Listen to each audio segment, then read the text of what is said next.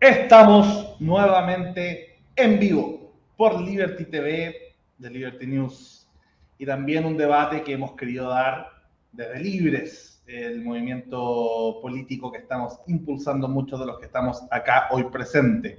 Desde Libres dimos libertad de acción eh, para que cada militante apoye, vote eh, y se exprese, ¿cierto?, hacia el candidato de segunda vuelta, que no era el nuestro originalmente en primera eh, elija libremente. Así que hemos querido invitar eh, a dos hombres inteligentes, eh, del mismo género que el candidato, por eso no es que seamos panel de hombres, que, son, que pueden representar el lado más liberal de estos dos candidatos. Así que antes de seguir con ese tema, le pido a Beatriz Sotomayor que presente a estos dos tremendos talentos que tenemos acá hoy día. Eh, dame caballeros que nos ven, este es el momento de dejar de pelear en el chat de compra-venta, descansar, servirse algo rico y ver a otra gente pelear por usted. Puede usted incluso encontrar buenos argumentos para mandar ese golpe que usted quería darle a la señora Alicia del chat de la comunidad. Así que, ojo. Entonces estamos aquí en la esquina de José Antonio Cast. Está Óscar Astroza, quien viene con mucho más, muchos argumentos para convencerle a usted que tiene que votar por José Antonio Cast. En la esquina de Gabriel Boric está Juan José Saldías, que viene a convencerle a usted de que tiene que votar por Boric sí o sí. Ahora, ¿quiénes son? Óscar Astroza Natalí, médico veterinario, MBA académico y director de carrera Medicina Veterinaria y UDLA, autor de la Naturaleza de Emprender y parte del Comité Político de Libres. En la esquina de Gabriel Boric, Juan José Saidías, ingeniero civil industrial de la Católica, investigador de la Universidad de los Lagos. El tema es felicidad y productividad. Los tres moderadores que vamos somos, partiendo por Ignacio Rodríguez Ruquert, psiquiatra adulto, vicepresidente de Libre Chile, ex vicepresidente residente Chile y ex coordinador académico residente Chile, que va a estar repartiendo los calmantes eh, eh, y los antidepresivos después del debate. Lucas Blaset, analista político, presidente de Libre Chile y director ejecutivo de TV, y yo que soy secretaria general de Liberty News. Así que adelante, bueno, doy la palabra. Eh, quería hacer un marco también tenemos acá, ¿cierto?, a Oscar, que es parte del Comité Político de Libres. Eh, es un, yo lo defino como un liberal clásico, ¿cierto?, eh, que tiene varios argumentos liberales evolutivos que me gustan mucho. Ambos son hombres de ciencia, así como de su forma de argumentar.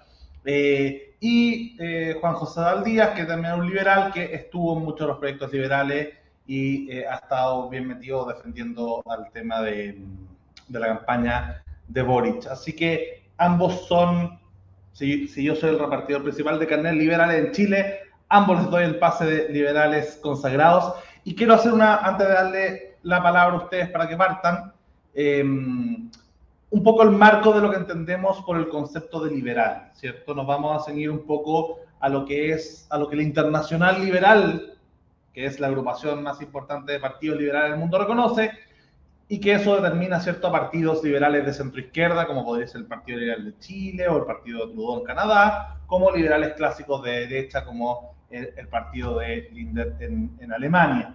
Eh, también tradiciones filosóficas, reconocemos también al liberalismo libertario en la línea de la escuela austriaca, ¿cierto? Em, y, y, a toda esa línea de liberales clásicos, como puede ser Hayek, ¿cierto? Y Friedman, como también a los liberales igualitarios de la línea de Rawls. Eso sí, decir que no consideraremos como liberal, ¿cierto?, los argumentos que un argumento hayekiano puede, puede justificar del conservadurismo o de cierto autoritarismo, ni los argumentos socialdemócratas del liberalismo igualitario.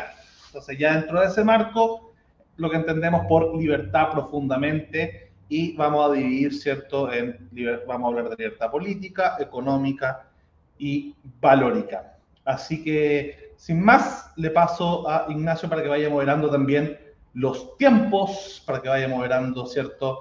Los ánimos y recuerden con Fair Play, y demostremos que somos mejores que los propios candidatos para debatir con, con buen ánimo. Quisiera recordar una serie de, de cosas básicas. Número uno, se habla de propuestas, no de personas. Número dos, nada de ataques personales. Número tres, mantengámonos en cierto nivel de honestidad ideológica y en cierto nivel de cercanía con los hechos, las creencias, los pensamientos, los valores subjetivos que uno pueda tener del candidato en particular. No son argumentos válidos, así que nada de fake news. Y por otra parte, nada de suposiciones que alguien es adicto, que alguien evade impuestos, quiero pruebas o si no, se salen de mi debate. Así que, adelante, partamos, ¿cierto?, por, por la pregunta de em, por qué creen que un liberal debería votar por Gabriel Boric o José Antonio Cast. Eh, partamos por Juan José, que Boric es el 1, después Cast es el 2. Así que partimos con Juan José, porque un liberal debería votar por Voy a, mm, por, esto es por razones puramente metodológicas, voy a partir por, em, por decir por qué esto es como de filosofía de la ciencia, estoy rayando con la filosofía de la ciencia por un paper que estoy escribiendo, y, y antes de plantear el nuevo paradigma quiero refutar el, el, actual, o sea, digamos, el que quiero, el primero, que es el por default en el mundo del liberalismo de derecha, que es por qué no hay que votar por José Antonio Castro. Em, básicamente, creo que um, José Cast está fuera de lo que Karl Popper llama como los límites de la sociedad abierta y sus enemigos. Em, cuando Karl Popper plantea que hay que ser intolerante con los intolerantes, creo que está pensando en, en, alguien como José Antonio Cast o como Eduardo Ortez. Eso primera, ahora viene mi propuesta.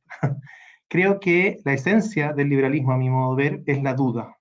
¿sí? La duda sobre nuestras propias convicciones la idea de que siempre podemos estar equivocados y el otro tener razón. Hay un, hay un poema muy bonito que lo recomiendo, eh, de Nicanor Parra, que se llama No creo en la vida, en la vía pacífica. No creo en la vía violenta. Me gustaría creer en algo, pero no creo. Creer es creer en Dios. Yo solo me encojo de hombros. Perdónenme la franqueza, pero no creo ni en la vía láctea. Creo que en Chile probablemente Gabriel Boric es quien mejor representa la duda que hay detrás de todo pensamiento liberal en su sentido más profundo. Así es que eso es lo que yo partiría diciendo. Muchas gracias, Juan José. Oscar. Bueno, eh, como Juan José muy bien habló de la duda, yo voy a hablar desde la certeza. Como liberales, eh, nosotros nos movemos en un mundo de certezas. Y hoy en día, como liberales, estamos en una encrucijada y esa no lo puede negar ningún liberal.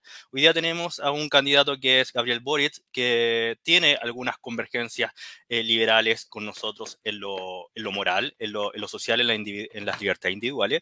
Pero también tenemos un, un Antonio José Cas que tiene convergencias con nosotros, principalmente en la libertad, en algunas en alguna porción de las libertades individuales y también en las libertades económicas.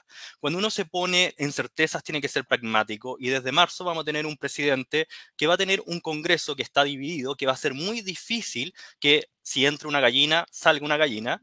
Vamos a tener una convención que ya tiene una diferenciación de poder que está muy cargada hacia la izquierda. Entonces vamos a necesitar un presidente que principalmente haga un soporte de poder a esas fuerzas ya presentes en el Estado. Y junto con ello, entender que hoy en día lo que más miedo nos puede dar a los liberales de José Antonio Caz va a estar neutralizado por un Estado que, hace, que se ha demostrado eficiente desde el estallido social con un poder legislativo, un Congreso fuerte y un poder judicial fuerte. Junto con ello, vemos una certeza en que las medidas económicas donde el presidente tiene mayor movilidad de acción y decisión son totalmente la línea de lo que pensamos los liberales y libertarios.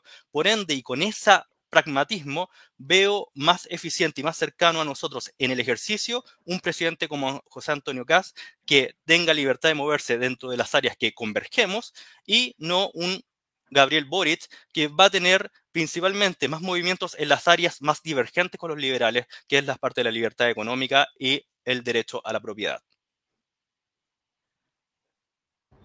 interesantísimas ambas, eh, ambas introducciones, muy a sus estilos también. Me, me gustó eso que cada uno marque eh, estilos muy, muy de ustedes. Eh, partamos entonces primero por, por lo primero. Eh, las libertades, si se quiere, mm, filosóficas. Eh, partamos por lo que, por lo que, el mismo orden, Juan José, lo que entendemos, porque ojo que tanto Boric como José Antonio Caz han mostrado en sus franjas, José Antonio partió la campaña de primera vuelta dando un discurso con el tema libertad, eh, como casi el, el, eje central, y Boric una de las que más ha repetido ahora en segunda vuelta, fue también una, mm, un, una franja eh, dedicada al, al espacio de libertad. Así que partamos primero por, por lo que entendemos filosóficamente cada uno por libertad y tratando de representar lo que, lo que el candidato que están apoyando puede entender también como libertad. Eh, bueno, primero lo invito a ver la franja de Gabriel Boric sobre sentirnos libres. Eh, el, el, lema es, cuando, cuando tienes ciertas seguridades te sientes libre. Y va enumerando las, las seguridades emocionales, eh, comunitarias y económicas que se requieren para tener este estado de libertad. Eh, ¿por, ¿por, qué lo menciono? Porque ocupan el término te sientes libre, y eso de partida es una sutileza filosófica hermosa, porque en estricto rigor, si uno es más o menos apegado a la ciencia, existe la posibilidad de que no seamos libres en estrictísimo rigor, en términos de que, de que quizás somos simplemente fruto de las leyes de la física, y lo que yo estoy diciendo no lo puedo dejar de decir. Eh, pero lo importante es, la sensación de libertad.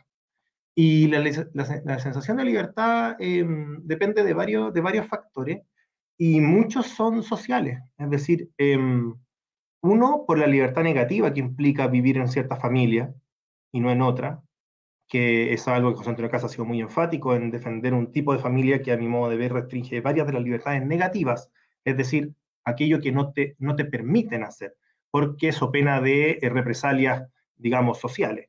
Eh, definir tu sexualidad, dedicarte a la vocación que estimes conveniente, estudiar teatro, estudiar arte. Muchas veces cuando hay herencias de por medio, hay mucho chantaje en las familias con cierto grado de, de, de recursos sobre a qué te dedicas. Esas son libertades negativas. Pero además están las libertades positivas. Estoy leyendo un libro que me parece fascinante que se llama Felicidad Sólida de Ricardo Caponi. No sé si Ignacio lo conoce eh, que es un psiquiatra que estudió por 10 años la felicidad, y él plantea que lo más importante para la libertad, condición de la felicidad, son los recursos mentales. Y los recursos mentales básicamente dependen de tu formación. Por lo tanto, al mismo tiempo que una familia demasiado restrictiva te quita libertades negativas, una familia con ausencia de los recursos necesarios te quita los recursos mentales necesarios para un ejercicio real de la libertad. Es decir, una persona en coma ¿sí? en una isla no es libre, porque no tiene los recursos mentales. Entonces la libertad no es solo la libertad negativa, sino que también la positiva. Y ante ambos, yo creo que, que el programa de Gabriel Boric hace, hace bastante, digamos, tanto en el énfasis en la educación de, de los recursos mentales como en la necesidad de que la familia, los colegios no restringen la libertad negativa. Oscar. Bueno, eh, para ser honesto, intelectualmente, tenemos al frente dos candidatos que obviamente son conservadores, uno en cada línea y, y es reconocible por los liberales. Ahora, siendo pragmático nuevamente, eh, voy a colgarme más de la libertad, sino del bienestar y lo que entendemos por bienestar. Hay un psicólogo que se llama Martin Singer que habla del modelo, modelo Perna, y él nos explica que para alcanzar el mayor estado de bienestar que un estado individual se necesitan ciertos aspectos. Y cuando analizamos esos aspectos son principalmente la capacidad de decisión. Es decir, al satisfacer nuestras necesidades, no solo sirve un rico plato de comida, tener agua, tener vivienda, sino ir satisfaciendo nuestras decisiones propias. Y eso, si lo traspasamos a un modelo o a una visión política de que se puede ejercer en el gobierno de José Antonio Caz, lo veo más cercano en él que en Boric. Principalmente porque hemos escuchado al candidato y ya se ha declarado que las libertades individuales no se van a tocar, las libertades individuales hoy en día consagradas ya quedan en la constitución, en la democracia y obviamente van a ser protegidas por un Congreso, van a ser protegidas por la misma ley. Por ende, ya tenemos esas libertades y nos vamos a enfocar directamente a las libertades económicas que nos permiten esa poder de, ese poder de decisión y llegar a ese bienestar que en traducido a estado de bienestar es lo que nos, nos, lleva a la percepción de libertad. Es decir, movernos dentro de un campo de donde nosotros podemos decidir y tomar los caminos que cada uno cree adecuados para su vida. En ese aspecto veo que pragmáticamente José Antonio Cas nos va a llevar a un estado más de libertad a través de ese mismo estado de bienestar que un posible gobierno de Gabriel Boric, que obviamente nos va a quitar el piso en ciertas certezas económicas que nos permiten movernos en un mundo de decisiones. Muchas gracias. Eh, sigamos con. ¿Quieren una.? no, no, no, no, no importa, no, sigue nomás, no, sigue nomás, no, no. Es que puedo ir acumulando dudas mejor. Ya, vamos, vamos a la siguiente libertad y eh, luego dejamos un espacio para las. Ignacio quería decir algo. Solo para que lo retengan los, los em, auditores. Eh, estuvo bien que dijeran las opiniones sobre la libertad, pero muy en resumen, como en una frase, ¿cómo resumirían ustedes qué es la libertad para ustedes? Porque escuché en sus definiciones incluyeron a José Antonio Cast y a Gabriel Boric, así que por, eh, ¿siempre definieron libertad con José Antonio Cast y Gabriel Boric en sus definiciones? ¿O es ahora porque estamos en una elección presidencial que incluyeron a, a esas dos personas en sus definiciones? Así que, por favor, una definición bien breve de libertad sin Gabriel Boric sin José Antonio Casta en la definición. Juan José. ¿Estoy yo? Sí. Para mí, libertad es la capacidad de hacer aquello que deseas hacer. La capacidad real de hacer aquello que deseas hacer. Si yo quiero ser, bueno, no quiero decir más cosas, pero si yo quiero ser artista y no puedo porque o no me dejan o porque no tengo los recursos mentales, soy menos libre que si puedo ser artista porque quiero hacer, hacer lo que quiero hacer, básicamente. Oscar. Bueno, para mí libertad se acerca más a la capacidad de decidir qué caminos voy a tomar dependiendo de esos caminos que se van abriendo. Obviamente, si yo quiero comer piedra, no voy a comer piedra aunque quiera, porque no puedo cambiar la molécula. Pero sí puedo decidir entre lo que se me va ofreciendo en el medio para poder sentirme libre. Ahora entiendo un poco, eh, hay muchas más definiciones de libertad, pero yo creo que eso se podría llevar a la, a la práctica más pragmáticamente. Voy a mm, seguir entonces ahora, vamos a hacer lo siguiente. Vamos a hablar otro tema de, mm, de libertad, a pasar de la filosófica a la internacional. Eh, y acá no solo quiero quedarme en el tema de, del multilateralismo, sino también de los tratados de libre comercio, eh, como va a ser justo con, con, ambos, donde, donde ambos tienen cierta falencia y, y, y ciertas virtudes. Eh, y también em, en esa misma línea los posicionamientos que ustedes podrían ver a nivel geopolítico, sobre todo entendiendo que el internacionalismo también es un juego de ajedrez donde importa, em, donde importa justamente el liberalismo más, más que quizás en, ámbitos nacionales muchas veces. Estoy hablando de China, Rusia, eh, la Unión Europea, Estados Unidos eh, y la relación con Latinoamérica y Chile. Adelante, Juan José. O, o si quieren invertir, está justo en mute. Invirtamos esta vez ahora que parta Oscar y después Juan José para ir turnándolo. Eh, así que, Oscar. Ya. Eh, bueno, Primero hay que entender que si llega a haber un gobierno de José Antonio Caz, eh, el partido de José Antonio Caz es un partido pequeño, por ende va a tener que eh, negociar y, abrirse a la actual centroderecha, una centroderecha que ya sabemos cómo actúa eh, en el medio internacional. Tenemos un presidente Piñera que se ha movido muy bien, que ha llegado a acuerdos, que ha tenido también luces y sombras, obviamente como cualquier presidente, pero vamos a tener personas que tienen y conocemos su mirada internacional. Por ende, veo a un José Antonio Gas eh, muy seguidor de la política de Estado que ha tenido Chile, tanto con Piñera, tanto con Michelle Bachelet, con Eduardo Frey, con, con Ricardo Lago. No veo un ostramiento, ejemplo, en tratado de libre comercio, como si posiblemente podría enfrentarse el gobierno o el eventual gobierno de Boric. Eh, lo veo relacionándose aunque él esté en contra de la ONU, de forma positiva con la ONU, porque principalmente eh, José Antonio eh, lo que determinó de la ONU es que no le gustaba que estuviera Venezuela y, Cuba ahí sentada, que es una cosa obviamente puntual. Eh, también lo escuchamos hablar que incluso recibiría financiamiento de la ONU por el tema de migración. Así que vemos una apertura a él para, para abrirse a, esto, a estas organizaciones internacionales que yo las veo positivas. Y sobre los tratados de libre comercio veo, tanto con la centro derecha como la derecha que representan a José Antonio Cra, una negociación abierta incluso para los tratados que hoy día están pendientes, que yo sé que hay alguno ahí que, que le prende el corazón a Lucas. Así que lo veo abierto con ello. Ahora voy a tocar un punto antes de cerrar, que es eh, lo que podría pasar con Cuba y Venezuela.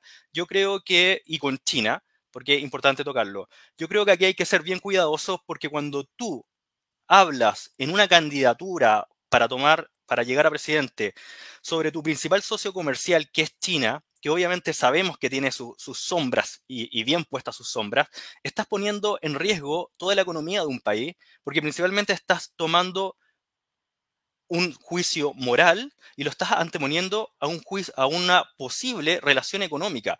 Obviamente, si tú tienes tus posiciones, yo creo que lo más inteligente es tomar estrategia y avanzar de a poco, ejemplo, a una retirada de los comercios, eh, del comercio con China. Pero hoy en día decir abiertamente, voy a decirle a los chinos, oye, ¿qué pasa con los derechos humanos? ¿Qué pasa con esto? Sin tener una estrategia atrás, yo creo que, aunque sea muy narniano, eh, lo veo, no lo veo tan responsable. En cambio, eh, decirle a Cuba textualmente, oye, sabes que no me gusta tu política, yo creo que es mucho más pragmático, es mucho más certero a la realidad y puedes contribuir un poco más al respeto de los derechos humanos en todo el mundo.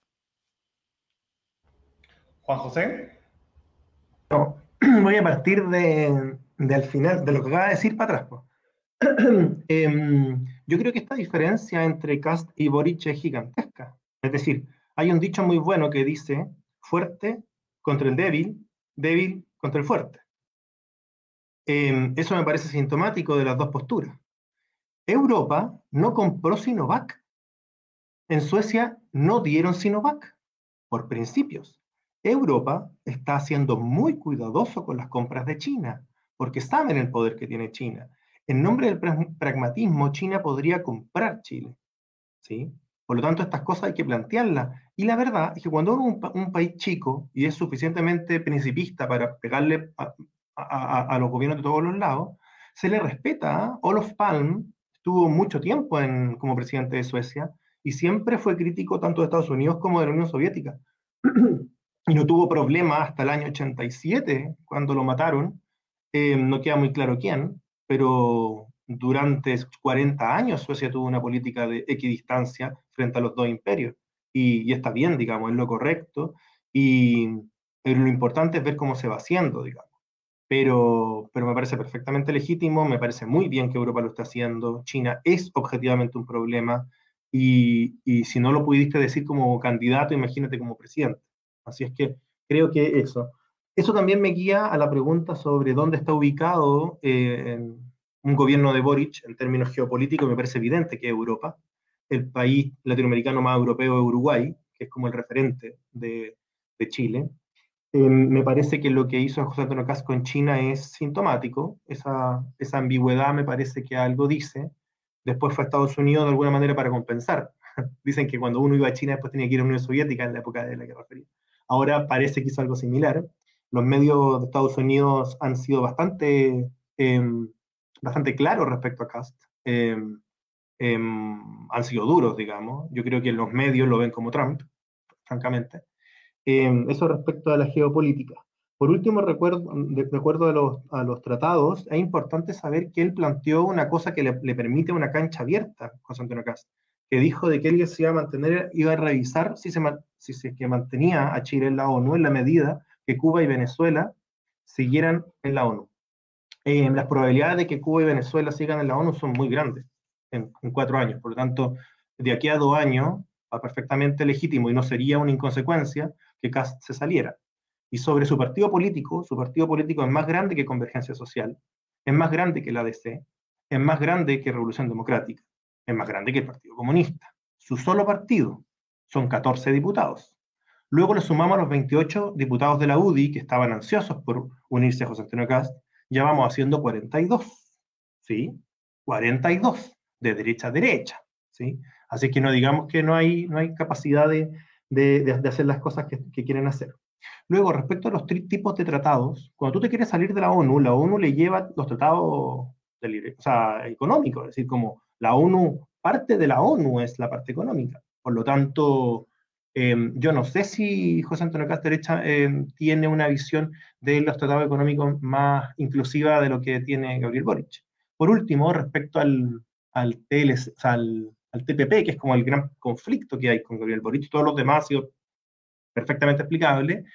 Em, Gabriel Boric fue parte de la creación del de la comisión, comité de, permanente de relaciones exteriores que tiene un, casi todo el mundo concertacionista, casi todo el mundo diplomático de los últimos 30 años, y, están conversando ya sobre el TPP y probablemente llegue una fórmula parecida a la, de a la Nueva Zelanda. Así es que Em, un punto chiquitito dentro de toda una visión multilateral de Gabriel Boric no se puede comparar con, con, la, con la amenaza o advertencia de José Antonio Cast de que si no se sale Cuba y Venezuela de la ONU, con sus 42 diputados van a presionar para que nos salgamos de la ONU.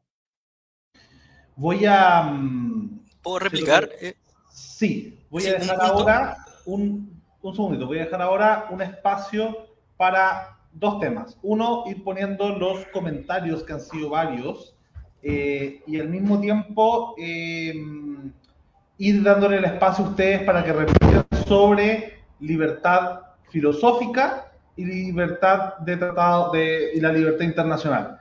Así que eh, un minuto para plantear las réplicas, Oscar, y después un minuto Juan José, y después viceversa. Todo esto mientras vamos poniendo los comentarios. Ignacio, ¿quiere agregar algo antes de partir con ese minuto? Dale, Ignacio. Sigo. Mira, eh, tres puntos importantes. Primero, eh, una de las cosas que dijo el equipo de, Boric y, Boric, obviamente, es que iban a revisar los tratados de libre comercio, pero no los han revisado aún. Eso, cualquier persona que ha negociado en el mundo o que habla de comercio internacional sabe que está generando un piso de desconfianza y todas las personas que han estudiado eh, comercio y, negociaciones saben que uno de los pilares importantes para la negociación o futura negociación es instaurar pisos de confianza. Primero, entonces eso te va a poner difícil eh, próximas negociaciones si estás pensando así en que de antemano, a través de suposiciones, dices que los tratados no están bien, entre comillas. Segundo, creo que hay una suposición en lo que eh, es republicano y la centro derecha, porque obviamente hemos visto que dentro de la campaña de José Antino Cas son activos personas ejemplo como Mario Desborde, una persona que yo creo que cualquiera que ha estado en política sabe que una persona de sentido común, un demócrata, y que ha estado activamente en la campaña de José Antonio Caz, y otras personas de la centro derecha, tanto como diputados y senadores, apoyándolo. Y eso da obviamente un confort de estabilidad y pensar cómo se podría manejar o quién estaría atrás del presidente la toma de de decisiones internacionales, cosa que no se ve en el comando de Boric, porque Boric primero tiene cuatro partidos, dos son muy grandes y, fuertes, estamos con el Partido Comunista, que sabemos las posiciones internacionales que tiene, y otro es RD, que ha sido bastante ambiguo en ciertas decisiones, y también tiene a comunes, que junto con el Partido Comunista son parte del Foro de Sao Paulo. Entonces, y fuera de eso, no ha incluido a gente de la centro izquierda, como ejemplo lo ha, incluido eh, José Antonio Cas, gente de la centro derecha. Así que es importante tener esos datos eh, a mano y, no caer en suposiciones de que podría ser porque tienen ciertos números. Juan José. Em, voy a insistir respecto a este tema. Mira, para aprobar leyes vamos a requerir 80 votos de 155, de hecho un poquito menos, 77 votos, ¿sí? Para aprobar leyes de mayoría simple. En la derecha, entre la UDI y, porque deporte no es UDI, digamos, entre la UDI y Republicano tienen 42. Es decir, tienen más de la mitad para negociar con RN y Evópoli y el Partido de la Gente, que serían los que compensarían, ¿sí? O sea, tienen 42 de 78. Al otro lado, Em, la concertación tiene 38 sola, ¿sí? La concertación sola tiene 38. Em, y todo prueba de dignidad tiene 38, pero dentro de la prueba de dignidad está RDE y Convergencia Social, que está mayoritariamente el sector borichista dentro de Convergencia Social, em, que van a ser de puente. Por lo tanto, estaríamos quedando con 12, 12 parlamentarios del Partido Comunista versus 78 menos 12, que serían 66. Luego, respecto a los voceros y a los y, más con los voceros, las personas que están más, más presentes en, la campaña, eh, además de Giorgio entró Isquia, que eh, hasta encuentra cuestiones buenas en José Antonio Cast, digamos, se juntó con todos los candidatos, una persona bastante transversal. dicen que no hay peor anticomunista que el excomunista, como Vargas Llosa, digamos, es un buen ejemplo. Entonces Isquia es una persona que es cansadora con el tema del diálogo, casi más que Gabriel. Em, en Renca, Claudio Castro, ex DC, yo creo que tiene que ser el alcalde que más se la ha jugado por, por Gabriel Boric. Lo mismo en Arica, Vlado Mirosevic probablemente hasta de vuelta a la elección, allá en Arica, que es un liberal. Así es que, em, bueno, Ricardo Lago fue muy enfático, le tiró la florería entera a, a, Boric. Así es que mm, yo creo que en ese sentido el gobierno de Gabriel está bastante, bastante compensado por el lado de la centro. Tu derecho a réplica, Juan José, con respecto a lo que te haya quedado, lo que dijo Oscar, ah, de la filosofía y, o lo internacional. No, sí, era sobre la, la filosofía, que me gustó su definición sobre la capacidad de tomar decisiones y me gustó también que lo acotara dentro de la capacidad de decisión dentro de las cosas factibles para el ser humano, digamos. Aquellas que no son factibles, como comer piedra, no tiene sentido. Del lado de acá me pareció muy bien. Sin embargo, él dice que estas libertades ya están, ya como que con el matrimonio igualitario es que estamos listos, digamos. Y no, pues falta el 80% todavía. Por ejemplo, la educación sexual integral. La educación sexual integral no es solamente para las la disidencias sexuales, es para todos las libertades se restringen mucho cuando quedas embarazada a los 14 años o cuando eres hombre y eres papá a los 14 años, ya tu, tu, vida cambia mucho y hay formas de evitar eso que son en muchas partes del mundo y que en Chile no se hacen porque teníamos un sector medio conservador, imagínense con José Antonio Castro, digamos, píldora del día después, eh, pastilla anticonceptiva, educación sexual, autoconocimiento, etcétera, etcétera. Des, o sea, desdramatizar la sexualidad es súper importante para evitar el embarazo, porque muchas veces las parejas a los 14, 15, 16, que las hormonas ya, ya, están para tener relaciones, lo tienen escondidas. Y esa, y esa sexualidad escondida hace que se evite el preservativo, lo anticonceptivo. Por tanto, todo tu proyecto de vida se empieza a ver mermado por esta falta de educación sexual. Em, todo es sexualidad, dicen algunos. Em, después, otra cosa, como a, propósito de la toma de decisiones, em, en términos de emprendimiento, ya podemos hablar más en detalle, pero pero todo el mundo startup es el que nos está permitiendo últimamente hacer cuestiones diferentes. Porque cuando tenéis dos, tres empresas, no te queda otra que, que trabajar en cada empresa. Y, un ejemplo de esto es Notco, por ejemplo. Y no lo estoy diciendo por, por, hacer una cuña, sino que este es un buen ejemplo, porque no es lo único. Hay una, una página, Emprendedores por Boris, con 50 emprendedores clásicos. Hay un amigo muy querido, le voy a mandar saludos, Fabián Prado, que inventó Págalo Así, y que, y que ven cómo las grandes empresas lo aplastan. Y cuando ellos están surgiendo como Notco, viene José Antonio Cast y le intenta meter una especie como de demanda por, por el tema de Not Milk eh, para defender a las grandes a las grandes lecheras del sur. Entonces es como Texas versus California un poco. Entonces no es tan así como, digo que tiene matices este tema de, de las capacidades de decidir. Estoy completamente de acuerdo con Juan José, o sea, todo lo que dijo completamente de acuerdo sobre las libertades.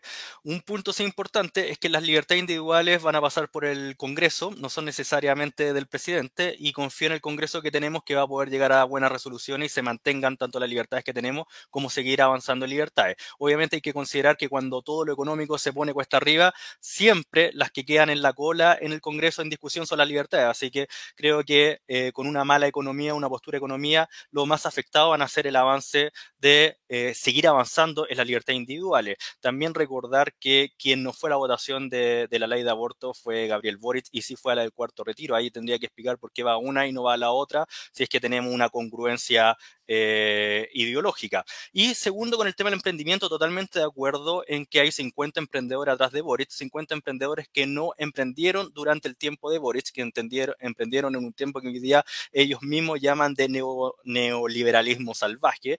Y otro punto, justamente el programa de Boric es totalmente eh, una bomba de tiempo para los emprendedores por las políticas que toman, que obviamente empíricamente se ha demostrado que han fallado tanto en Argentina o en otros países que han tomado esta idea del Estado emprendedor, que después lo podemos discutir. Yo quiero hacer una pequeña acotación, eh, le voy a dar la palabra a Ignacio y a Beatriz si tiene algo que decir antes de pasar al siguiente tema. Eh, uno de los temas que yo, o sea, que a mí me, me problema con respecto a, a, ciertos discursos liberales que he escuchado de Casi Boric, o de liberales por Casi, liberales por Boric, es el tema de no va a tener eh, los votos en el Congreso. Finalmente, cuando uno elige a alguien, eh, le está dando poder para que crezca también eventualmente en un próximo gobierno eh, y obtenga más. O sea, Trump al principio no podía hacer mucho, pero intentó tomarse el, llamar a tomarse el Capitolio o algo por el estilo, y, y, podría salir las elecciones y ganas de irse no tenía. Por otro lado, Chávez, ¿cierto?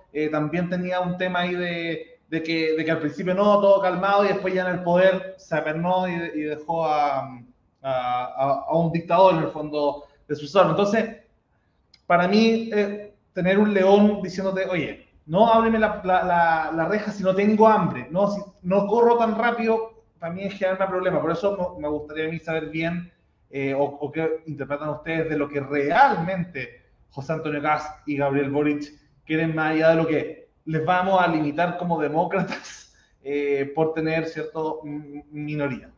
Esa pequeña acotación, Ignacio, por favor. Dado que es un tema internacional, nos fuimos a las ligas mayores, Europa, China, Estados Unidos, pero hay que recordar el barrio.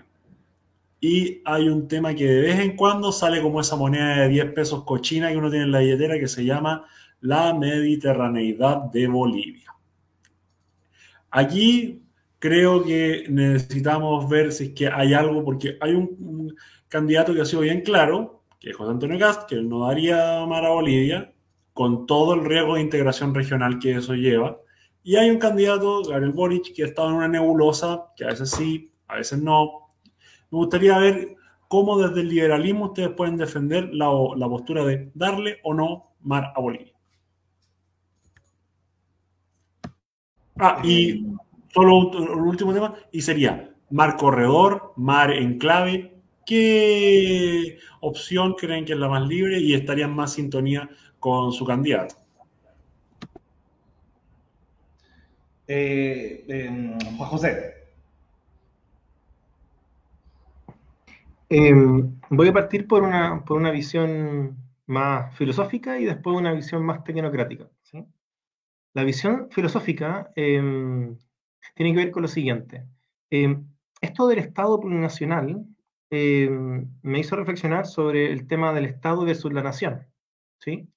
España tiene los hechos de un Estado plurinacional, aunque no lo llame así, digamos. En un Estado, España, hay varias naciones, los vascos, los catalanes, etc. En Europa, en cierta medida, es un gran Estado, con diferentes estados adentro, que adentro tienen naciones, digamos. yo por mí que generemos una, una Unión Europea, pero en versión Latinoamérica, eso como ideal, después tiene tantas dificultades que puede ser que suceda en 35 años más, pero eso sería mi ideal, para darle la respuesta filosófica. Dicho eso, dentro de dos estados, dentro de un estado, me parece razonable conversar sin poner nuestra posición sobre las de ellos. Es decir, aquí aplicaría el velo de la ignorancia de Rawls en términos de poder debatir de tal manera que si yo fuera boliviano también estuviera contento con este acuerdo. ¿sí? Eso en principio, desde el punto de vista más filosófico. Y luego, desde un punto de vista em, tecnocrático, que en realidad voy a, voy a citar a, Descartes, que Descartes decía de que em, uno tenía que dudar de todo, todo, todo, si quería reflexionar bien sobre un asunto. Y por tanto, cuando requería, como reflexionar sobre un asunto requiere tanto tiempo y tanta dedicación, sobre los temas en los que uno no es experto, es súper bueno escuchar al experto. ¿sí?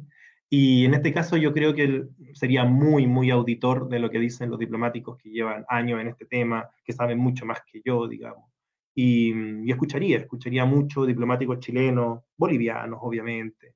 Este tema tiene un grado de expertise que no es menor. Así que serían mis dos visiones. Primero, em, ideal, eh, avanzar hacia una especie de unión latinoamericana, eh, paso a paso, que demore lo que tenga que demorar. Eh, y, velar por la horizontalidad de las decisiones. Y en términos eh, prácticos, escuchar a lo que, lo que dicen los, los expertos, que saben más que uno, digamos.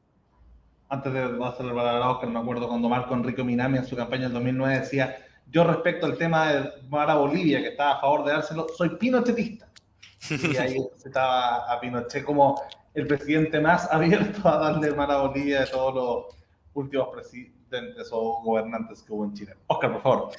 Me estaba acordando lo mismo de Pinochet, pero bueno, eh, mira, tomando un, un, punto personal, yo soy más carrerista que ojeguinista. y, todos saben la postura que tenía Carrera frente a, Latinoamérica. Eh, pero acá voy a tomar dos miradas. Bueno, todos saben que José Antonio Caz siempre ha mantenido la postura de no entregar mar a Bolivia, pero yo creo que eh, hay momentos en que tiene que hablar la gente. Y por ahí hay una tesis que dice que entre más personas votan, más cercanos nos llegamos a lo bueno o a lo razonable yo creo ahí en un plebiscito. Yo creo que esto podría abrirse un plebiscito y preguntarle a todos los chilenos si estamos de acuerdo o no y de ahí comenzar a tomar decisiones en vez de encerrarnos en cuatro paredes. Perfecto. Eh, Beatriz, ¿quieres agregar algo, por favor? Em, bueno, a mí yo quería preguntar en temas de modernización del Estado. Se, eh, eh, cuando se han hecho varios estudios de que cuando los chinos dicen nos discriminan, somos desiguales, cuando, eh, cuando las preguntas empiezan a pintar finito, hablan de que, la, de, que de que es el burócrata que te trató mal, cuando fuiste a buscar el servicio. Entonces, digamos, necesitamos un Estado, un Estado más moderno, pero eso, como sabemos, tiene, tiene sus peligros. Y me gustaría que un poquito, digamos, que, defendieran como la visión del Estado eh, y del Estado moderno, supongo, desde sus candidatos. O sea, ¿cómo, ¿por qué yo que vivo en Chile y que, y que voy a la municipalidad, no sé, a buscar la, leche, la, leche nido o, o la, purita, eh, debería considerar o debería considerar votar por alguno de los dos? ¿Cómo me, van a mejorar, digamos, eh, eso, eh, el acceso a servicios? Porque, citando a Pablo Paniagua, que lo tuvimos ayer, eh, resulta que tenemos que la ciudadanía vive en el siglo XXI y el Estado todavía está en el, en el 1900 y 1900 temprano. Entonces, ahí hay un clivaje con la cuarta revolución industrial que, va, que, que, es parte de todo lo que estamos viviendo y que el nuevo presidente tiene que navegar en favor de todos los chilenos y sin meterse con las libertades, porque eso es lo que nos importa a los liberales. Y ahí, claro, preguntarle al final, un, transhumanista que fuera apolítico, solo transhumanista, ¿por quién debería votar, cierto? Por, por, por Boric o por Cast eh, me, imagino que hay buenas razones para ninguno de los dos y para ambos, así que hay preguntarle, sé que ambos al menos no han escuchado a nosotros el transhumanismo hasta con los codos. Ya, perfecto. Mira, bueno, voy a empezar con, una, con un tema personal. Yo fui emprendedor, yo he tenido pymes y sacar un permiso en la municipalidad me demoraba tres meses y tenía que estar pagando arriendo y te piden el papel A, el papel B y el papel D, pero tenéis primero que tener el papel F. Entonces, sabemos que el Estado tiene una carga burocrática tremenda y que obviamente te enlentece todos los procesos y, los más afectados son las pymes porque obviamente entre eh, más pequeño menos espalda tienes. El programa de José Antonio Cast tiene varios puntos interesantes que abordan principalmente en el trabajo y la disminución de la burocracia, la digitización del Estado, perdona si lo dije mal, eh, que apuntan principalmente a beneficiar la rapidez de obtener permisos y ser prontamente respondidos por, los estamentos públicos que hoy día no existen y son los que los muros o las barreras de entradas que tienen muchas pymes. Segundo, en el programa de, de, Boris principalmente se habla de subsidios, pero eso aleja un poco de la realidad de las pymes. Las pymes necesitamos primero, obviamente, un lugar seguro donde instalarnos, certezas jurídicas y un apoyo principalmente que vaya en los impuestos, porque lamentablemente los impuestos son un precio que se colocan. Si yo te digo tú vas a pagar impuestos un 20%, es como un precio que te coloco a las acciones. Y obviamente, si el precio está muy alto, me puede desincentivar decir, oye, ¿sabes qué? Al final voy a ir para atrás y no voy a emprender. El gobierno tiene que ponerse ahí y lo que yo llamo Estado solidario es que el Estado comienza a ser solidario con la gente y comencemos a, revisar los impuestos que tenemos y cómo vamos a ayudar a las pymes para que, para que emprendan, para que crezcan y, y ayudarlas realmente en sus necesidades y no a través de puros subsidios. Juan José. Em, no, yo estoy diametralmente eh, en desacuerdo con este punto. El tema de los subsidios es antiguo en el mundo del liberalismo de centro derecha y centro izquierda para, para las pymes. Esto Esto partió con el Partido Radical, digamos, la Corfo, la Corfo fue fundamental en, en el desarrollo del país, y terminó, se podría decir, el último ejemplo es justamente Sebastián Sichel. Sebastián Sichel llegó a ser muy conocido por la Corfo, que básicamente ha estado moviendo pymes y mi pymes em, en Chile de manera fundamental. Es decir, em, y aquí lo voy a enlazar con el segundo punto, y es que, ¿cuál ha sido el problema de Piñera? Piñera es bueno para la gestión, la derecha en general es buena para la gestión. El problema es que cuando, cuando tienes que gestionar una organización en la que no crees, en la, que estás en contra por razones filosóficas e ideológicas, si a un ateo lo haces administrar la iglesia en la que no cree, ¿qué va a hacer? La va a quebrar. No a propósito, pero inconscientemente si no cree en ella. Un ejemplo maravilloso de esto es cuando habló de TVN, José Antonio Castro. José Antonio Castro es una persona inteligente, así que no creo que se haya equivocado. TVN, de su mejor época, es cosa de ver las entrevistas de Navarrete, que fundó TVN, fue en la época de la concertación, porque la concertación sí cree en el Estado, por lo tanto, ahí lo único que puede fallar es la ineficiencia, que es una parte humana que se distribuye por los seres humanos izquierda o derecha. Pero el problema de la derecha es que está administrando una organización en la que no cree, en la que consciente o inconscientemente le gustaría que la cuestión no ande tan bien aunque no sea conscientemente. Por lo tanto, la modernización del Estado, evidentemente que vino con Lago y con Bachelet 1, era obvio. El, servicio de impuestos internos en Bachelet 1 se digitalizó.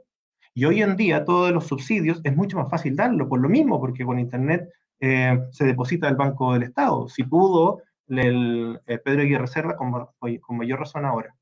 Eh, yo viví en Barcelona y me impresionó la, la eficiencia de los servicios del Estado. Yo pensé que era privado. Tanto así que José Antonio Caz llamó a estatizar el metro porque él supuso que era privado. Él supuso que el metro era privado porque funcionaba bien. Entonces dijo, ojo que lo quieren estatizar. No, no le cabe en la cabeza que un, que un organismo funcione bien siendo estatal. Entonces, esos son los puntos que quisiera decir respecto a la modernización del Estado. Oscar.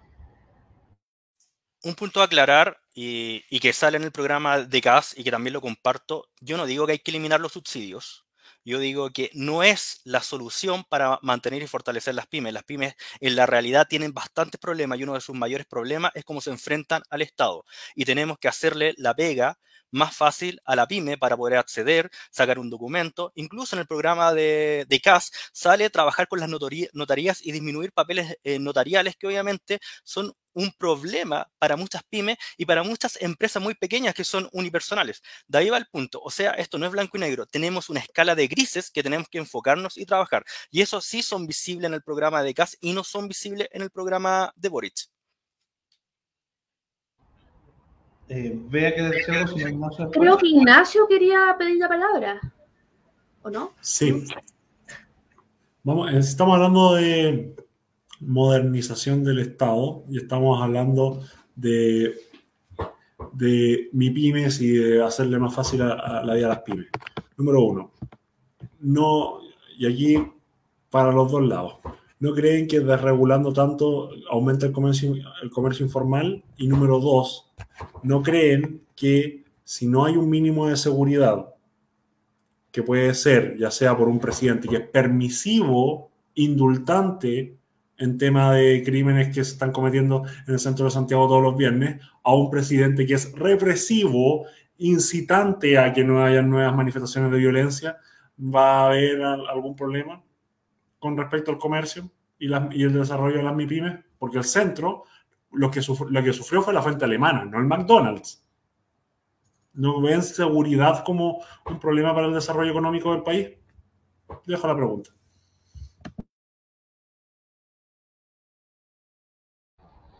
eh, Juan José responderá primero y después Oscar tratar de acotar también a un minuto y medio por respuesta. Por el final, yo creo que la seguridad es un derecho humano, no lo creo yo, digamos, lo dice la Declaración de Derechos Humanos. Eh, por lo tanto, es prioritario. Justo ahora acabo de comprar un libro que vamos a ver cómo anda, que es de Claudia Cesaroni, que se llama Contra el punitivismo. ¿sí? Em, hay un libro que se llama ¿Qué funciona? que es básicamente un libro de, de, datos duros, digamos, y lo que no funciona es el punitivismo, digamos. Eh, es razonable que en términos de delincuencia el gobierno de Patricio Elwin haya sido más tranquilo que el gobierno de Pinochet, por lo que dice Ignacio, de que la mano dura tensiona más de lo que relaja los ambientes. Por lo tanto, a mi modo de ver, el, un gobierno razonable es aquel que condena la violencia.